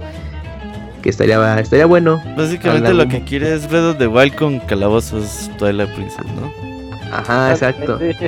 Y yo creo que con la dirección gráfica de, de ese demo de, Zelda que mostraron, estaría padre, pero pues, No, pues sí, se vale. exactamente. el, ¿Quieres que lea el siguiente, Isaac? Yo tengo el que sigue de Mario Gregorio. Ah, perfecto. Eh, dice Mario Gregorio Sánchez, nos dice, hola, agradables pixel sujetos de Pixelania. Les informo de mi gusto y preferencia de su locución, altamente asertiva sobre las, las noticias relacionadas a los juegos de video electrónico. Por lo que envío este correo electrónico que es solo una representación visual a base de bits o bytes o megabits que se envía a través de cables o que conlleva energía eléctrica que se transforma en sus equipos, ya sea computadora o dispositivo móvil de forma alámbrica o inalámbrica. O sea que les gusta el podcast y el Yay. sitio. Eh, saludos y buen inicio de semana para Martín, Isaac, Roberto, Arturo, Julio, Moisés, Javier, Salvador. Disculpen que no mencione a los demás, pero sería incorrecto mencionarlos por. ¿Quién es Javier? El panda, ¿verdad? Sí, anda, Sí. Es que es chavita. Javier Garza. Eh, bueno, pues muchas gracias, Mario. Saludos Sí, a Mario. gracias por los saludos. ¿Tienes el que sigue, Carlos? Sí, sí, sí. Va, va. el Es siguiente- el podcast se hizo corto, somos tres. Sí, bien raro. Eh, el siguiente es de Jesús Marquecho y se titula PlayStation VR. Hola amigos de Pixelania, es mi primer correo ah, para ustedes, pero los escucho desde Esos. hace varios años. Los sigo en Twitter. Eh, bueno, el Twitter de él es arroba que chorizote. Ah, ya, es que arroba Sí, que ¿Ya te acordaste o qué? No, pues porque estaba en el chat. Ah, eras tú. Estaba en el chat y hasta el Robert dice, ¿por qué se ponen así? Ah, Y hasta compré la, y hasta compró una playera oficial. Y hoy acudo a ustedes para pedirles un consejo. Este maldito buen fin cada año termina con mis ahorros y como dice el dicho, si no puedes con el enemigo, únetele. Pues rompí una vez más el cochinito para comprarme algo. Eh, viendo las ofertas que el buen Robert nos compartió en, Am- en Amazon, aproveché para comprarme un PlayStation VR. Sé que no ha, no ha tenido como muy buenos comentarios y pocos juegos que valgan la pena, pero para no ir por la vida despilfarrando mi dinero aún más y comprando más cosas que no sean buenas, ¿me podrían sugerir algunos juegos para el VR? Muchas gracias y saludos. Pues precisamente este juego de Tetris Effect creo que vale la pena jugarlo en VR por comentarios que he podido leer eh, y apreciar y pues ya muy nos dio sus impresiones del juego y creo que también es, es, es un buen ejemplo del uso de VR para con Tetris Effect. pues que no de sé, hecho el al- Resident Evil. El También. Resident Evil 7. Y yo tengo otro- El, creo que hasta el Billón. Digo, el Detroit. Se puede jugar con. Ah, sí. No. Robert, ese es normal, ¿no? No, creo que no. Bueno, no veo cómo, no veo ahí como en qué entraría. No, pero yo tengo ¿Cuál? otros, otros ¿Cuál? buenos. Son Unders, les dicen en el chat, sí es cierto. Ah, sí, es, es reciente. Doom, está en PlayStation 4. Ah, claro, sí, sí, sí. Sí, enviar, sí. BFR Doom, eh, ahí está. Skyrim también está. Es como un clásico de clásicos que tienen que jugar. Y el que no debe de faltar, definitivamente no debe faltar en ninguna colección, es Super Hot. Ah, sí, que es. iba a decir también. Super Hot en VR. Es, es un shooter que, que se mueve si tú te mueves. Todo está pausado. Pero si tú te mueves vas a ver cómo se empiezan a mover los rivales. Y pues le meto un poquito ahí como de estrategia para que le juegues. Y en VR me han dicho que... Aquí es mi opinión de alguien que nunca ha jugado en VR. Ajá. o- pero me gusta mucho informarme de eso. Y todo el Sí. mundo dice que está bien bueno jugarlo así. ¿Sabes cuál Sí. es la ventaja ahorita del VR? Que según yo en el PlayStation 5 se va a potenciar este desmadre. ¿Crees que puede haber retrocompatibilidad Y con el sí, yo creo que sí van a utilizar el mismo. ¿Ves que también anunciaron... El que te dije, Robert, ya se me olvidó el nombre, pero e- es uno de Oculus. Sin cables. Oculus. También, ¿sabes cuál? Que Valve ya está haciendo el suyo. Sí, o sea, por algo lo están haciendo, ¿no? O sea, ya se viene ese... No, lo- no lo quieren dejar morir. En teoría, digamos, bueno, rápidamente, ¿no? De que la siguiente generación ya apostaría más al VR en videojuegos. Muy probablemente. Y como experiencias ya completas, ¿no? Porque ahorita los juegos que han salido pues son como, como experiencias de juego más breves. Digo, hay algunos casos, por ejemplo Resident Evil 7, ¿no? Se puede jugar todo el juego en VR o Skyrim, pero como que son contados. Pues, ahorita sí pensando, quizás la siguiente generación sea de, ah, pues ahora te ofrecemos gráficos hiperrealistas, pero ya en VR. Entonces, pues, estaría interesante ver eso. Pero sí, que, que chorizote, pues el VR, pues te conseguiste un, un buen deal. eh, porque sí lo estaban dando ahorita una buena promoción en el este buen fin que ya estará acabando. Bueno, en- para los que estén escuchando el podcast en vivo. Y pues hay, hay buen catálogo ya lo que te mencionamos. Y explora más ahí en la PlayStation Store. Y yo creo que te vas a encontrar también juegos interesantes. Ok. Y ya, es, Yo es tengo aquí el correo de Jesús Sandoval. A ver. que nos dice, hola Pix amigos. Muy buenas noches mis Pix amigos. Antes que nada quiero agradecerles por el excelente Pixel Podcast y por hacernos empezar bien la semana y más a los que no tuvimos puente. ¡Bú! Pues bien, me gustaría saber qué se compraron en el Buen Fin. A mí la oferta que más me atrajo fue es que en la tienda de los búhos estaban dando tres mangas por el precio de dos. Ah, Mira, sí. no sabía eso. Eh, pasando a otra cosa, la otra vez estaba viendo en Netflix la, la serie de Ninja Batman. Eh, la película, ¿no? Es una película. Sí, yo- ya la vi, ya la vi. Al principio pensé que sería algo raro, pero después le tomé el gusto y me ha encantado. Se las recomiendo mucho. A mí, ¿tú ya la viste, Cams? Eh, no, pero eh, no lo he podido ver, pero tengo ahí un datito de trivia de, es- de esta película. Ver. Que fíjate que, que la, eh, bueno, es un proyecto que se mandó a producir eh, en Japón, Ajá. pero pues ellos como que hicieron una, una versión, así como, como que no, no tenían un guion como tal, y cuando la mandaron al mercado pues ya estadounidense para que hicieran ya las adaptaciones, todo, se dieron cuenta que no tenía ni pies ni cabeza. O sea, ¿quién sabe qué, ocurrió en la producción? Ajá. como que, pues háganse una cosa de Batman, pero no tenían un guion, una cosa rarísima. Y entonces ya el equipo de, bueno, que hizo todo la, eh, el encargo de adaptación, traducción, pues como que reescribieron la historia y es lo que tú estás viendo, pero o sea, en base a lo que ya estaba animado. Una cosa rarísima, por eso, uh, eh, pues quienes la han visto y, y, pues, me han comentado o escuchado en otros podcasts que dicen que sí es una cosa así rara que no es de tomarse en cuenta, o sea, digo, tomárselo muy en serio, o sea, pero como Sí. que gusta, una cosa rara, no, no sé tú si ya la pudiste ver, ¿qué opinas? Sí, yo ya la vi y yo a mí me gustó la primera mitad. Es un concepto bien interesante de Batman, muy chistoso. Pero la segunda mitad de repente como que ya se empieza a fumar demasiado.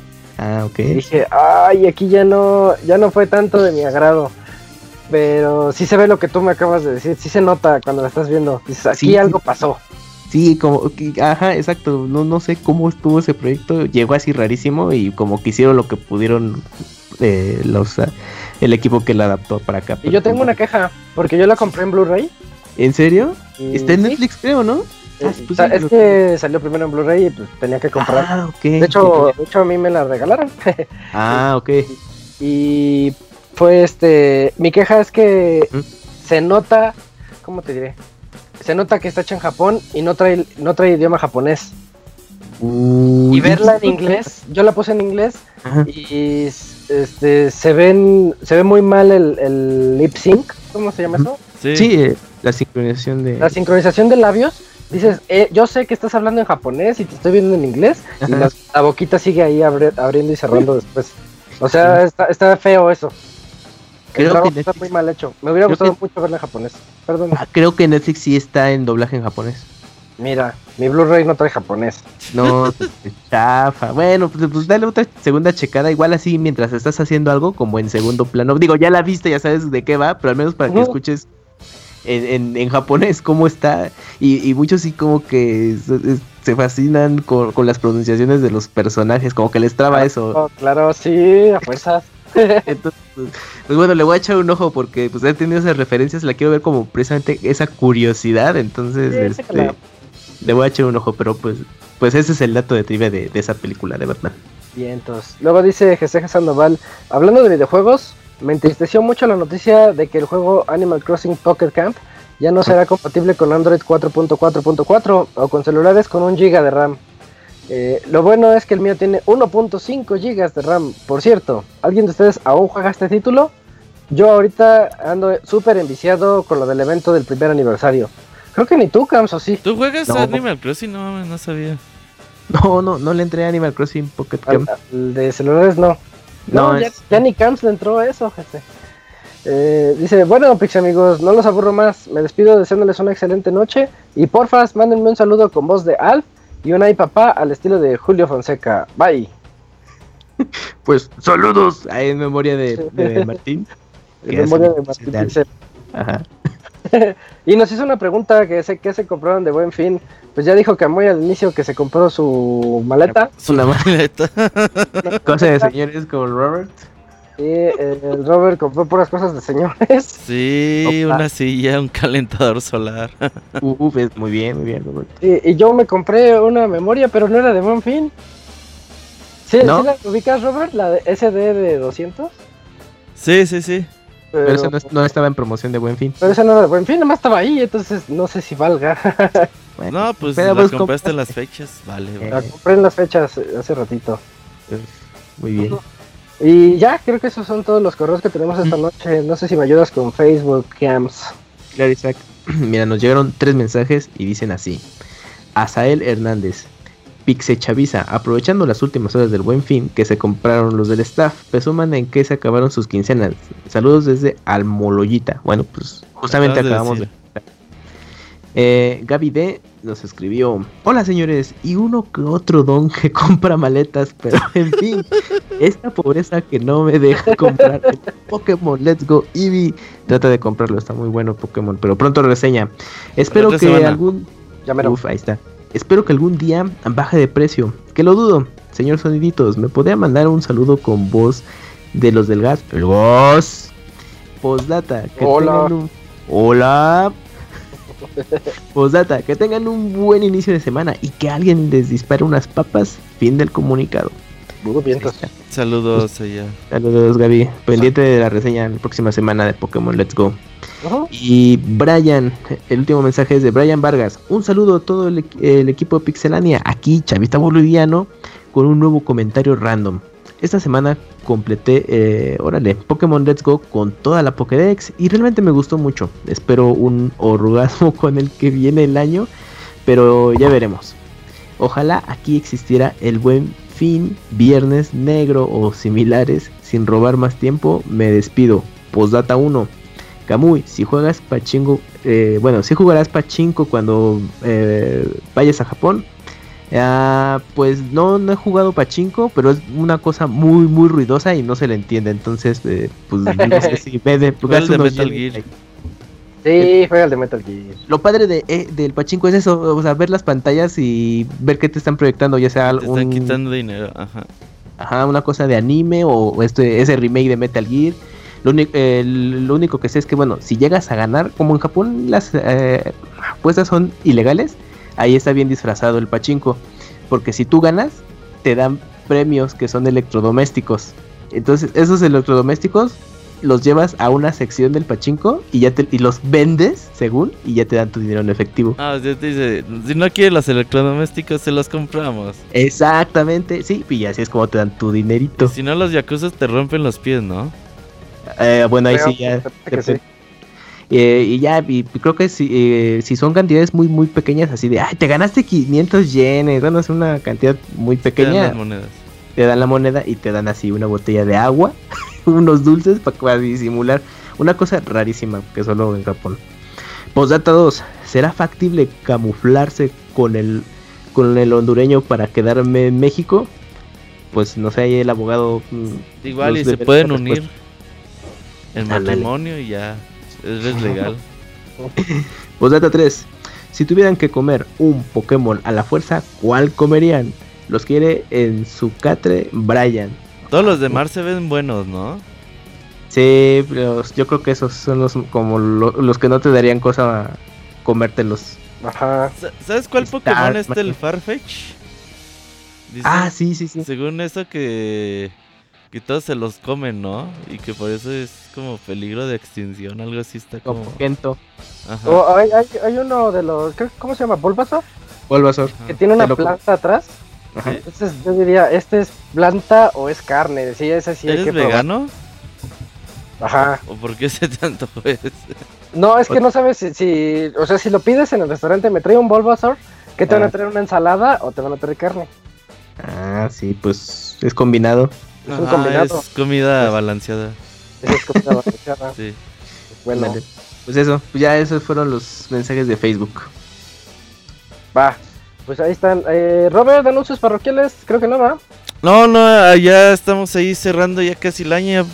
Creo que en unas dos semanas, tres semanas ya son los Video Game Awards, así que hay que estar al pendiente. Ya estamos ahí preparando los podcasts de fin de año y ahí les Sí. contamos.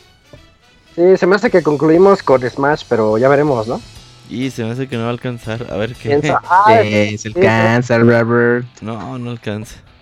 Sí, quién sabe, quién sabe. Eh, pero bueno, tenemos reseñas para rato. Todavía vienen unos juegos muy interesantes. En las siguientes semanas hablaremos de Fallout, de Darksiders, Mm, de cierto. Pokémon. O sea, aquí hay programa para rato. Entonces, yo creo que pues nos despedimos. Aquí estuvimos con ustedes el Camps, Robert, Julio, Arturo, el Moy. El Panda no pudo venir, pero ya llegará la siguiente semana. Este es el Pixel Podcast número 362. Nos vemos en el 363 la siguiente semana. Bye. Vemos, bye bye.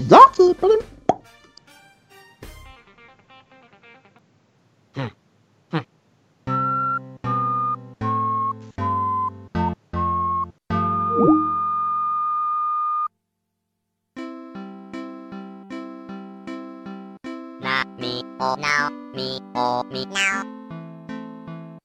Oh na me oh. Oh me me.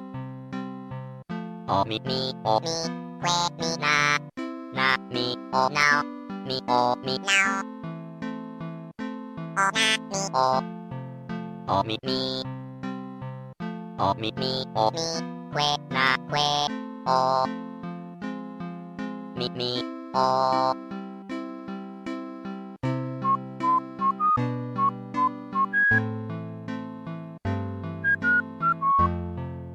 Así llega a su fin el Pixe Podcast. Los esperamos la próxima semana con un nuevo programa. Búsquenos en iTunes como Pixelania y descarguen este podcast. Muchas gracias y hasta la próxima.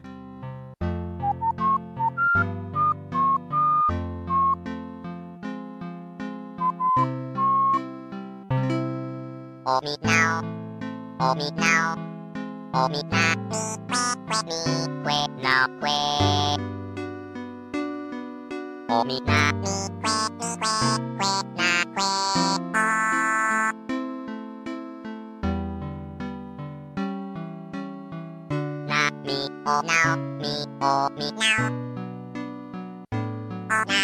now que. O mi na mi que mi que que na que o. Na mi o now, mi o mi now. O na mi o, o mi mi. O mi mi o mi que mi na na mi o now mi o mi